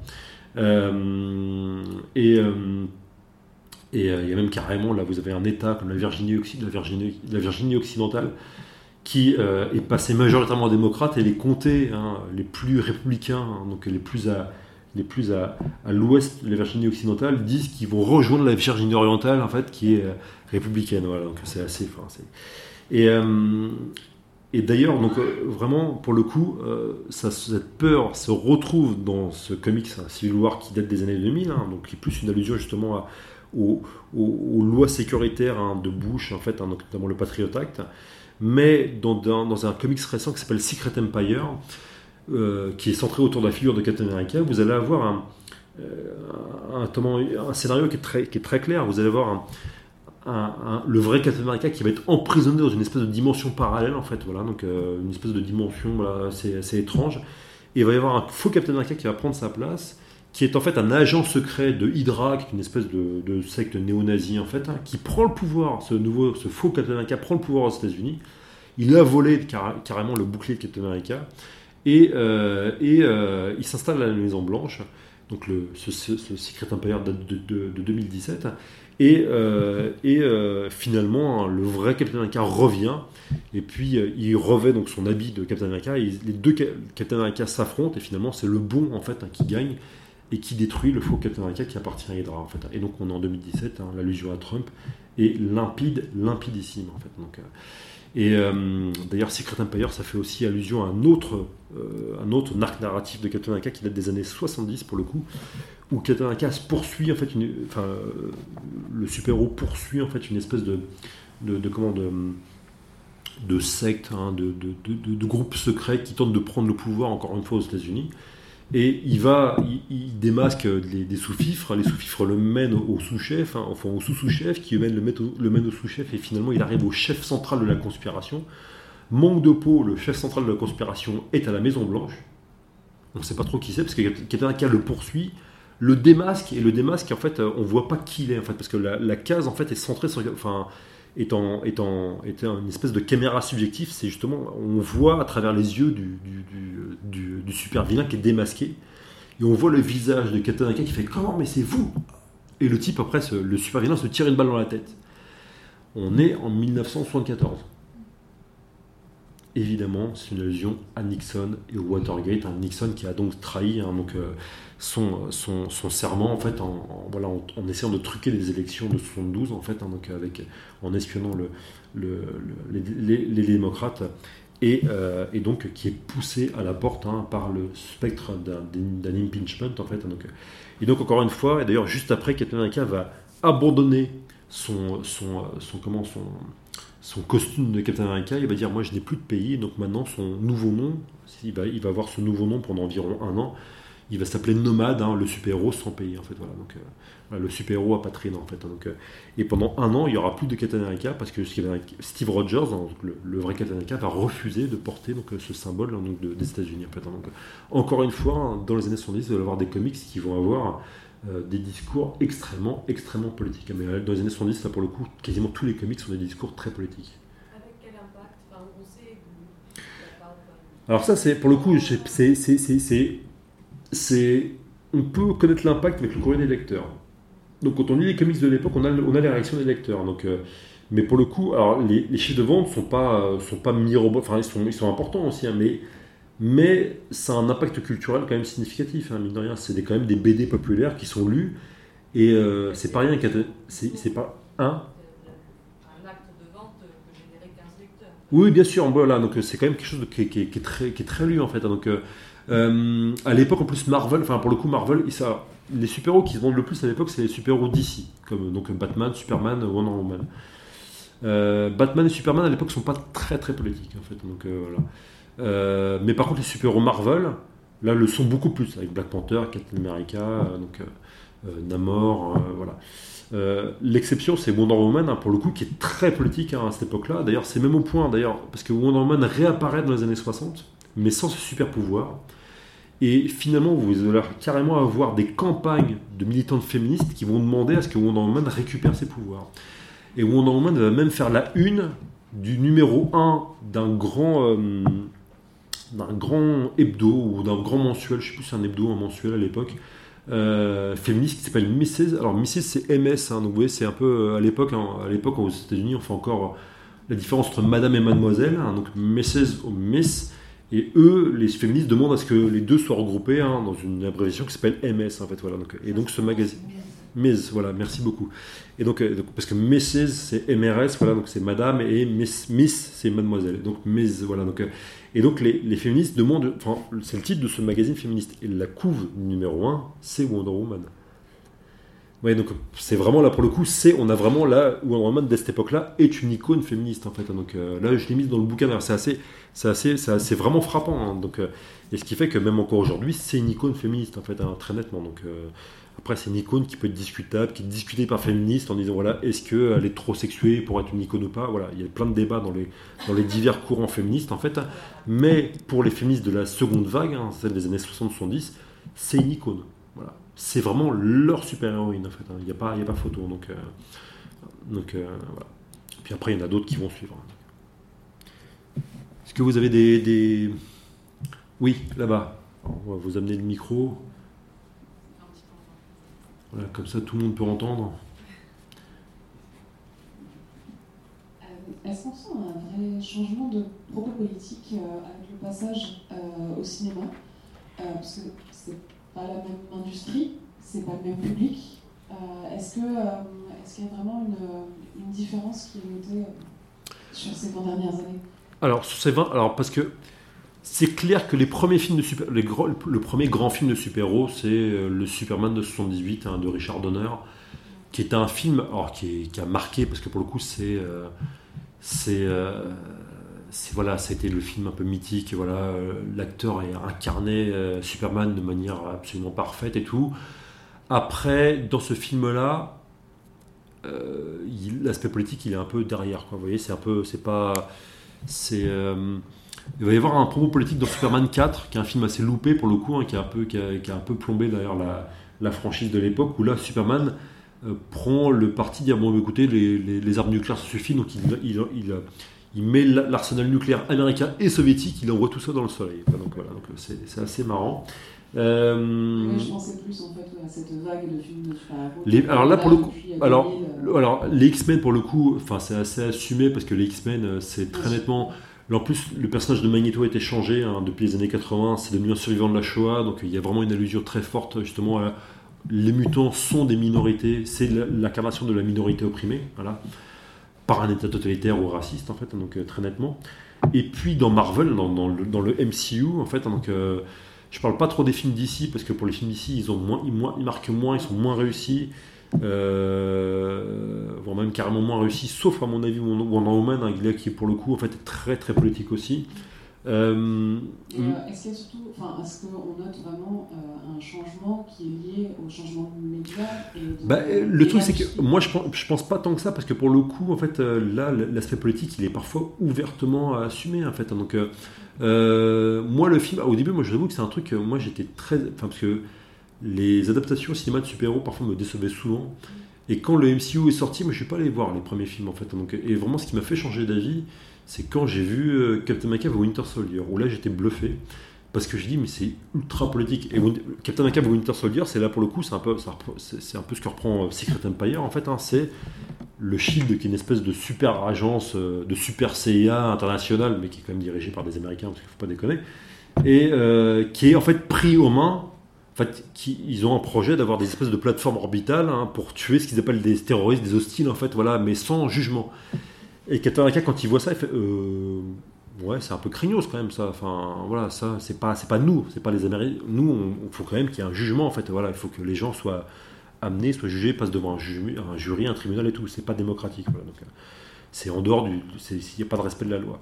Et en fait, ça va devenir pire parce qu'en fait, euh, le Shield va être pris en main en fait par Hydra, en fait, qui est donc la secte euh, néo-nazie. Voilà, donc, euh, et donc, heureusement, Captain en fait, arrange tout ça parce qu'il ne faut pas déconner non plus. mais ce qui est amusant, amusant c'est que les, les, deux, les, deux les, les, réalisateurs en fait, et les, scénaristes du film ont dit ouvertement que c'était une manière pour eux de critiquer les assassinats ciblés par drone. Voilà qui était euh, à l'époque d'Obama, qui était un peu de la politique générale. En fait, Obama dit non, mais en fait, on va pas envoyer des commandos, on va envoyer des drones, avec les dégâts qu'on sait, en fait, parce qu'en l'occurrence, les drones, en fait, tuent plein de civils à côté. Euh, donc voilà, donc euh, c'est extrêmement intéressant, c'est que dans un film Marvel, en fait, un film grand public. Alors après, je sais pas si tout le monde l'a vu ça. Moi, en fait, quand je l'ai vu, je l'ai vu tout de suite. En fait, je dit ah, bon, ok, c'est ultra politique. Et encore une fois, les réalisateurs ne s'en cachent pas en fait du tout. bon, il y a Black Panther qui est en fait très politique aussi. Euh, Iron Man, c'est pareil, quand on regarde bien, même les trois Iron Man, en fait, euh, note, à chaque fois, les adversaires d'Iron Man sont des, euh, grands patrons américains. Voilà. Des milliardaires américains qui manipulent, en fait, hein, qui utilisent. et dès le début d'Iron Man, on est en 2008. Tony Stark, est quand même un fabricant d'armes, le film sort en 2008.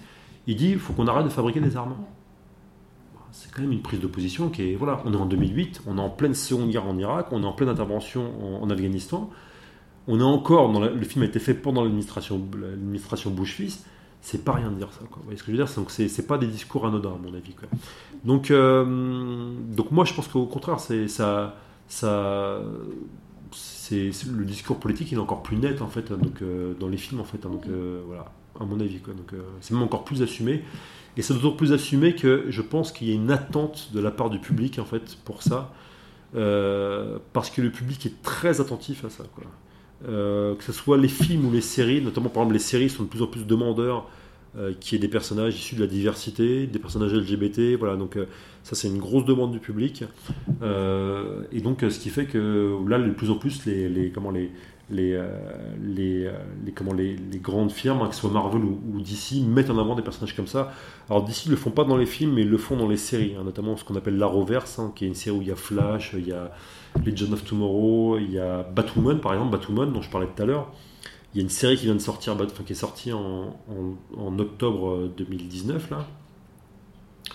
Une série, bon, voilà, c'est une série pour ados, donc voilà, c'est bon, moi je regarde parce que c'est mon métier, voilà, donc c'est mon travail, donc euh, voilà. Donc, moi j'aime bien, voilà, donc euh, c'est un travail très difficile, donc. Euh, mais c'est ma copine qui souffre, ça, Et donc c'est c'est le truc, c'est que Batwoman, pour le coup, c'est assez marrant parce que Batwoman, c'est un personnage qui a complètement changé. C'est un personnage qui a été oublié parce que vraiment, Batwoman, c'était la potiche. Hein. Pour le coup, quand elle a été créée dans 56, c'était vraiment genre la compagnie idéale de Batman. Genre, oui, euh, Batman. Alors, elle avait un super sac à main, voilà, un, un bat, euh, donc elle avait, elle avait un spray euh, au lieu de, pour se repoudrer le nez. En fait, voilà, ça devenait un spray pour pour assommer les super vilains. Voilà, donc c'était un peu. Et le truc, c'est que elle a disparu littéralement dans les années 60-70, en fait, hein, parce que c'est un personnage qui n'avait pas grand intérêt.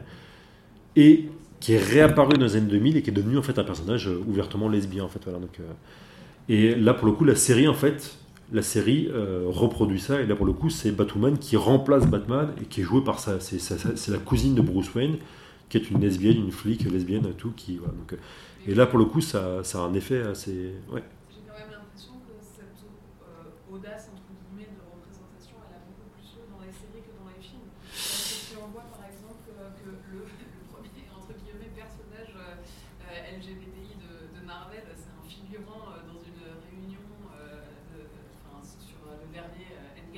Ouais. Euh, c'est un peu ridicule et c'est un, peu tard. Ouais. Alors après, le truc, c'est que là, là en fait, euh, faut, faut pas oublier que, en fait, euh, parce que ça, c'est un aspect qui est important aussi, c'est que même, même dans les années, même dans les années, reprenons la création de, Black Panther. Black Panther arrive en 66.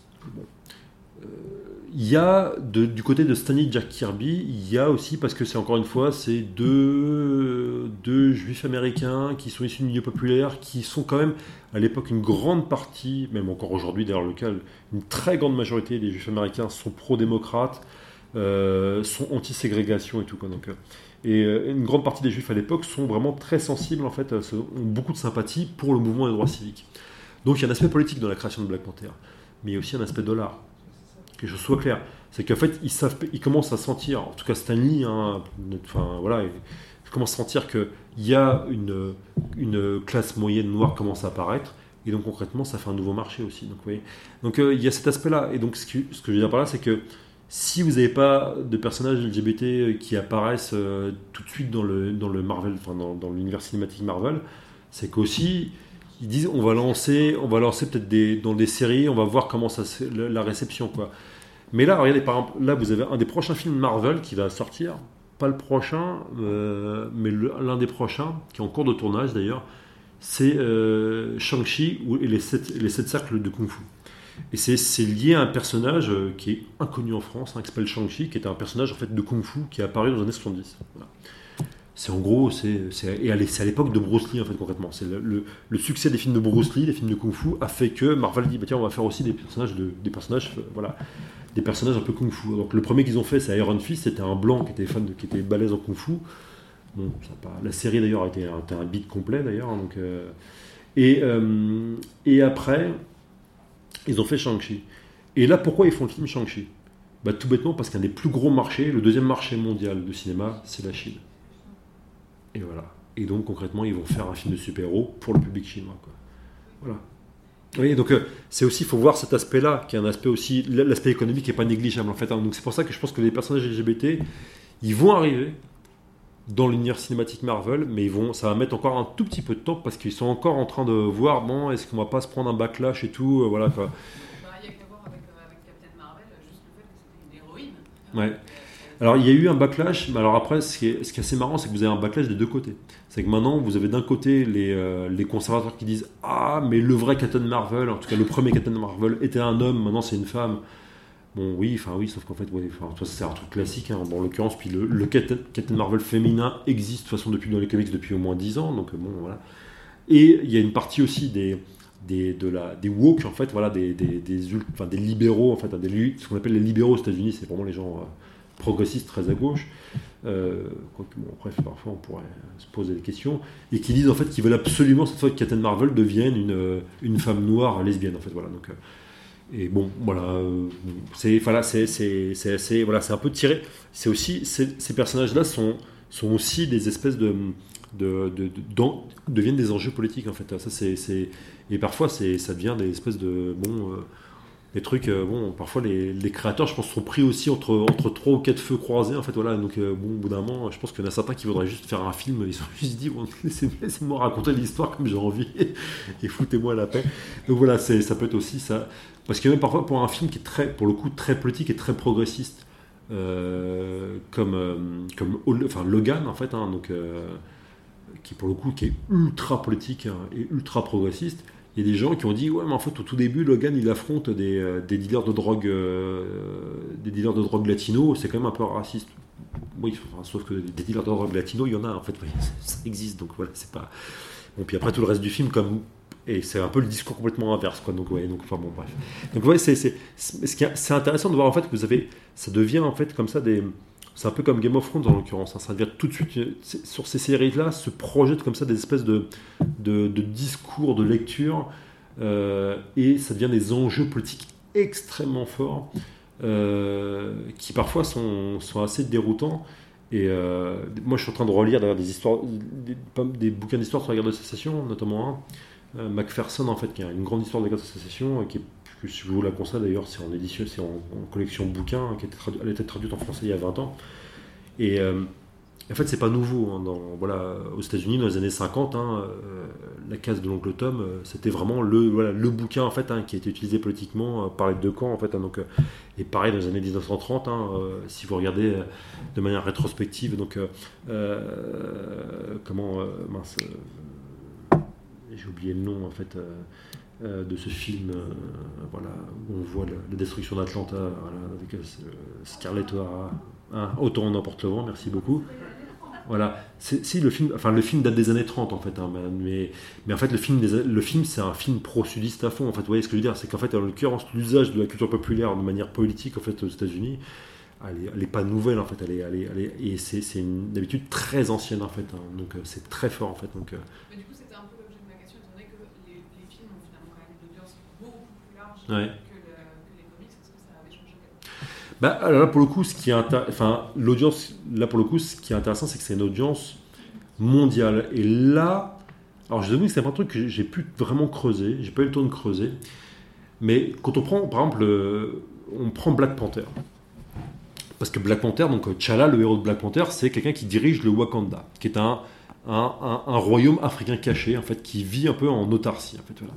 Et tout le débat du film, c'est de savoir si les Wakandais doivent aider euh, le, reste de la population mondiale ou carrément aller conquérir des pays, des pays pour aider les Noirs, en fait, voilà, à défendre, à, battre les Blancs. C'est, le discours, c'est le, débat du film, en fait.